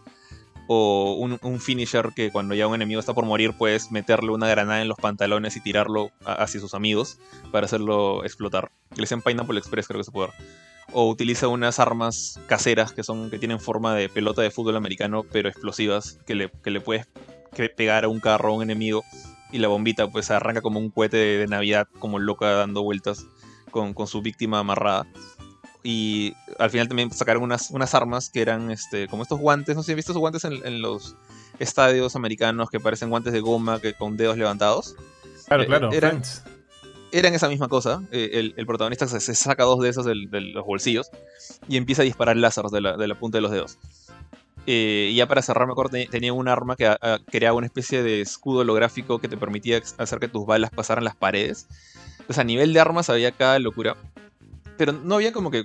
Me, acuerdo que en Resident Evil 4 había un arma melee que era un dildo, un dildo gigante. No llegaron, al menos en, este gameplay, no han mostrado, no han mostrado ese level de desenfreno mental pero me gustó mucho lo que vi. O sea, en particular ese finisher del Pineapple Express que le metía la granada por el pantalón y tiraba al enemigo me, dio risa todas las veces que lo vi. Eh, he visto fotos de Hovercraft a lo Volver a Futuro 2. Mostraron también un carro que tenía un turbo que no era como que va más rápido nada más, sino que el turbo le permitía saltar. O sea, el carro hacía la de Mario, o sea, saltaba y luego cuando estabas en lo alto, el, el, el, el developer que estaba jugando utilizó un, este, un asiento eyector y el player salió disparado por el techo del carro para llegar todavía más alto y en lo más alto activó un traje de estos de ardilla voladora, eh, un planeador y empezó a planear ahí para caer encima de otro carro y robarse el carro. Entonces ese tipo de cosas es lo que, en mi opinión, al menos definen a Saints Row y lo que lo, diferencian de, por ejemplo, de, de Grand Theft Auto, así como el hackeo diferencia de Watch Dogs este juego se diferencia con, con locuras en, tu gameplay, armas, armas raras, este, carros con poderes que no deberían tener. No, no, no había superpoderes como los que habían en, en, en Saints Row 4 que pues, te convertías en una especie de Infamous. Acá era más, tus armas son los poderes raros. Salvo el puñetazo de fuego, pero que no sé si había un guante ahí, no, no mostraron eso. Eh, de ahí lo que sí lucieron un montón eh, fue el tema de la personalización. Y creo que, creo que eso también lo mostraron en un trailer antes. Acá, escucha, tienes una cantidad ridícula de trajes. Eh, habían tiendas, por ejemplo, decían, habían tiendas dedicadas a un estilo, pero no es un estilo como que elegante y casual, sino era estilo vaquero. Entonces podías conseguir sombreros, camisas, pantalones estos de cuero, casacas largas, te podías disfrazar de algo como que salió del mariachi, por ejemplo. De, hecho, hay una bazooka disfrazada de, de funda de guitarra, si quieres hacer una jugada así. Eh, otra que está dedicada a disfrazarte de bombero. Y otras cosas ya más que más, como un traje de hot dog, un traje de helado gigante, o andar calato si quieres por la calle. Y justamente la, gente de, Volition como que sabe que, que ese tipo de personalización, la gente está todo el tiempo cambiando de traje a su personaje. Eh, han creado una opción en la... Tienes, tienes tu celular, así como en GTA V y en GTA 4 también, tienes tu celular en el juego. Entonces, dentro de ese celular del juego tienes la opción de cambiar de trajes automáticamente. Entonces, si bien tú te demoras armando el traje en tu base, puedes guardar, pues no sé, uno. No dijeron cuántos, pero digamos que tienes tu, media docena de, de, presets. Y sacas el celular y al toque apretas un par de botoncitos y ya estás cambiado de traje. Y no solo cambias de traje, cambias de traje, cambias de sexo, cambias de, de apariencia, te vuelves gorro, te vuelves flaco. Entonces puedes guardar hasta, digamos, una serie de personajes completamente distintos, si es que te da la gana. Eh, de cambiar cada vez que. Bueno, dicen, los desarrolladores decían que a ellos les, divertía mucho hacer eso, porque habían escenas súper dramáticas donde sacaban su traje de hot dog y, y, la, cinemática se veía con el traje de hot dog. O sea, en la cinemática se ve tu, tu traje. Y eso me parece bien, bien importante en un juego donde la personalización es como que vital. Ahora, también los carros podían tener, pues. por ejemplo, mostraron un ejemplo de un, de un, garaje donde comprabas un carrito deportivo. Y el carrito, pues era bonito, de una especie de Bumblebee de las Transformers, por así decirlo pero cuando empiezas a personalizarlo, el, el, el, developer que estaba jugando pues lo pintó de otro color, le cambió las lunas de, color y le puso estos LEDs que tienen algunos carros así medio, medio pacharacos en, la parte de abajo que lo, hacían brillar morado. Entonces los carritos también pueden ser súper personalizables. Y de hecho dijeron, mostraron también la base, mostraron este, las, que las armas también pueden tener pintura y colores. Dijeron al menos que todo lo que se mostró durante ese, ese hands-off no, no hay nada de DLC ahí todo eso está en el juego, son cosas que vas a ir desbloqueando en el juego. O sea, no, no descartaron que va a haber DLC a futuro, yo creo que muy probablemente va a haber. Pero por lo menos saber que dentro del juego hay, o sea, cientos de opciones de personalización para la gente que le gusta eso, creo que a mí me gusta va a ser bien divertido. Ah, pero honestamente lo que a mí me llamó la atención era el gameplay loco que les he dicho, o sea, los carros que saltan. Había un carro que en una misión, en esta misión que termina en la torre que les conté hace un ratito, había una parte en la que el protagonista captura a un enemigo para interrogarlo. Y la forma de interrogarlo fue esperar a que este pata se metiera a un baño público.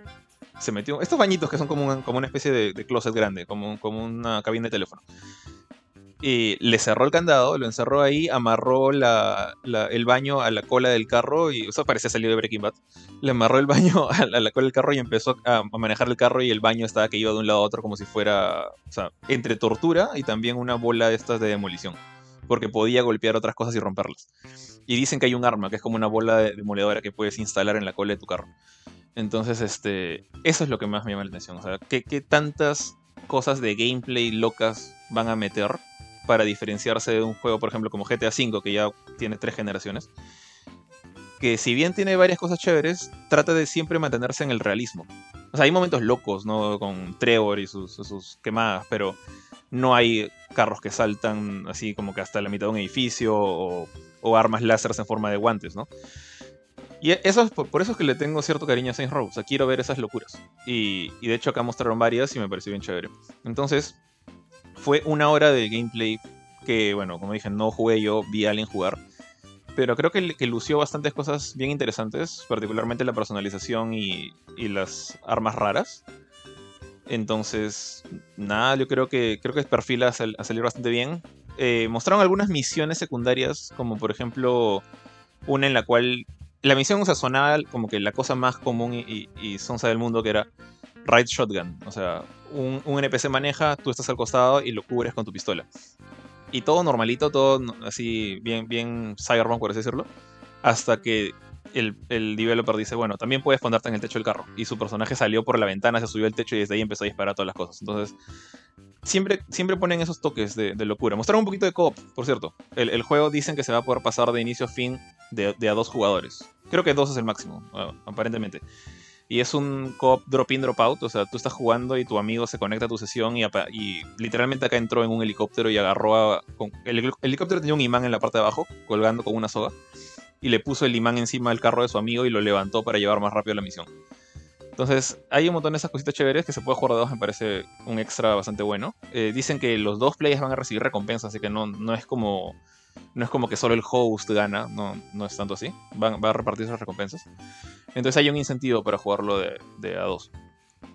Eh, ¿Qué más? No, la verdad, he salido contento, he salido, me gustó lo que vi. Eh, quiero usar esas cosas porque hasta... Lo malo es esto, ¿no? Que en un juego de, de, acción o de precisión o de manejo, en este caso, hasta que no agarras el control con tus manos, muchas veces te pueden engañar con el video. No creo que sea el caso aquí pero, pero hasta que no tenga los carros en, mano no puede se sienten bien, o las armas se sienten precisas, pero por lo que entró por mis ojos, todo se ve bien, bien divertido, así que les queda dos meses y siete días a la gente de Evolution dijeron que... No, miento, tres meses, junio, julio, agosto. Tres meses y siete días. Dijeron que ya están en la recta final, que el juego ya está prácticamente completo, están puliendo los bugs, arreglando las cositas nada más. Y por experiencia propia sé que tres meses a veces no es suficiente para hacer eso. O sea que ojalá, ojalá ya, hayan avanzado con, con, el debugging. No vi ningún bug raro en el video, pero es video, ¿no? Así que nada, queda esperar nomás y ojalá les quede muy bien porque sí, se, ve, se ve como un, un, digno competidor para este, este tipo de juegos que, que todavía está de moda, ¿no? Oye, alucina que, mira, para serte sincero, yo jamás había jugado un Saints Row.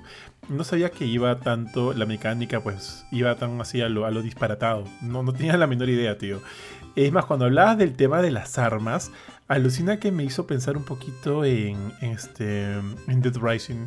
Creo que eh, o sea, a ese level llegaba Saints Row 4, como te digo. O sea, había un dildo morado gigante con el que golpeabas a la gente por la cabeza. O sea, y ahí sí se... Creo que incluso había, pucha, había una misión de un tanque séptico, o sea, que disparaba agua sucia a otros lados. O sea, ahí quizás se malearon un poquito.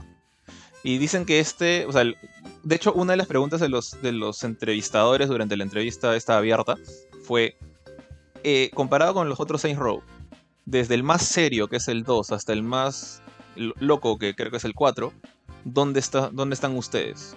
Y ahorita no me acuerdo exactamente la, la respuesta, pero ahora básicamente son, no somos tan serios como el 2, porque ahí sí se fueron bien gritty nitty, o sea, bien, bien oscuros. Y no somos tan locos como el 4, estamos como que en el medio. Entonces, a ver, pues, hasta, hasta dónde llega ese medio, qué tan, qué tan maleable es. Dale, tío, perfecto. Entonces, nada, quedamos atentos a lo, a lo que cuando ya salga el juego completo y, y paja.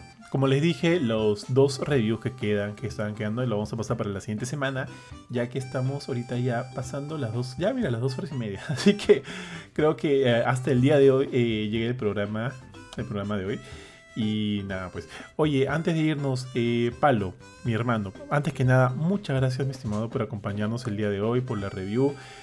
Sabes que siempre tienes acá, este, esta es tu casa, tío, somos grandes, acá encuentras grandes amigos, así que cualquier cosa igual te puedes contar con nosotros. Y otra vez también te agradezco mucho la participación y cuéntanos, tío, dónde te podemos escuchar o, tus redes sociales. Ah, muchachos, de verdad, muchísimas gracias por la invitación. Un total placer eh, haber participado. Y por supuesto que estoy al tanto de que aquí voy a tener siempre un, buen lugar para, poder este, conversar sobre videojuegos con mis grandes amigos, ¿no? Entonces, eh, nada, a mí me pueden encontrar también en otro podcast, no sé si sea tan bueno mencionarlo, pero... Con fe, con fe, tío, con todo. ¿Sí? Ah, ya. Ok, este, nada, en el en Pro Gamer Podcast de RPP, ahí estoy con el buen Fernando Chuquillanqui, con Leonardo Encajima, con Julio Salas Clog y con Eiffel a veces cuando entra, eh, con Eiffel Pinedo también cuando Oye, tío, yo, mira, tío, yo escucho Pro Gamer Podcast, de, de, verdad yo lo escucho. Usualmente cuando estoy manejando, pongo ahí el programa, le mando una foto a, Leito o a, Chuquillanque de que estoy escuchando el programa del día. Oye, hace tiempo no le escucho a mm. Eiffel. Sí, sí, sí, es que creo que está un poco ocupada, la verdad. Eh, bueno, con, con temas de ahorita está en el car y tal. Eh, así que creo que está ahí, mm, sobre todo ahí metida en, un ah, montón de temas de chamba y por eso no he tenido oportunidad de entrar. Pero de todos modos, o sea, Pro Gamer tratamos de sacarlo siempre eh, semanal, ¿no? Este, cada semana. Eh, a veces no, no se puede por circunstancias mayores, ¿no? Mucha chamba de, los muchachos o de estar ocupados, pero por lo general todas las semanas van a poder encontrarme ahí junto con, con este, Fer, con Leo y con Clog y con, con Eiffel cuando, cuando puede. Y nada, este, pues a veces también colaboro con, como mencionaba, bueno, justamente estoy aquí por, por el tema de que colaboré con GameCourt con el tema de la reseña de, Brigandine, ¿no? de Legend of Runersia. Si quieren leerla este, un poco más detallada, un poco más eh, estructurada que, que, lo que he mencionado aquí, pues pueden, pueden entrar a GameCourt eh, y buscarla ahí. Eh, también colaboro con Parallax, este, del buen Enrique Junior Martínez. Eh, también pueden acercarse ahí si es que este, quieren chequear alguna de las reseñas que he hecho para juegos ya pasados en, la página. Y nada más por el momento creo que eso es todo en realidad. Muchísimas gracias de nuevo por la invitación, Johan, eh, Jorge, y ya nos estaremos encontrando en una próxima oportunidad con toda la fe del mundo. Así, mi estimado, no, más bien gracias a ti. Y, nada, esta no va a ser la, la primera y única vez, mi estimado Papu de Papus. Eh, Jorge. bueno, este, chévere por fin hablar de estos... Eh, bueno, este pendiente que tenía con las tortugas ninja, porque yo también como, como tú estoy esperando bastante ese juego. Eh, y la chance pues de, agradecer a la gente de, Deep Silver por la, por la oportunidad de, estar presentes en este hands-off de, de, Saints Row. creo que es un, es un juego bien importante para ellos. Eh, y bueno, ya la, review pendiente no, no voy a mencionar más porque si no, este, vamos a hablar la semana que viene, no, más. Eh, y por último, aprovechar de, de decir que chequeen el gameplay de multiversos que jugamos hace un par de días. Debe estar disponible en nuestra red social de, Facebook. Eh, el, juego está bien divertido, como ya escucharon lo que hemos hablado ahora. Tiene sus cositas por mejorar de todas maneras. Pero ha sido el primer Gamecore Versus después de 10 mil millones de años. Así que, así que ojalá vengan pronto mucho más. Así es, tío. Y este, ¿qué te voy a decir? Ah, ya. A todos los fanáticos de Evil Dead, ya saben, muchachos, denle una chance a Evil Dead The Game, ya que a mí me ha encantado y probablemente a ustedes también les guste. Eh, recuerden siempre seguirnos en todas nuestras redes sociales, en Facebook, e Instagram, Gamecore. Estamos también subiendo algunas cosillas a TikTok. Todavía no hay bailes, como les digo, pero de todas maneras van a encontrar algo de videojuegos ahí. Eh, ¿Qué más? Siempre hay contenido en la web www.gamecore.com. Se vienen varios reviews. Hay varios reviews de celulares que ya han sido publicados. Faltan algunos más. De hecho, tengo ahorita en mis manos el Poco F4 GT y el, el, este, el S22 Plus, que va a salir, debería salir esta semana. Así que hay cosillas por ahí. Y el Xiaomi 12, el cual también estoy viendo. Sorry Xiaomi, pero esta semana, de esta semana no pasa. Entonces nada, muchas gracias a todos. Otra vez muchas gracias Palo, muchas gracias Jorge. Cuídense todos y nos vemos la próxima semana. Chau, chau.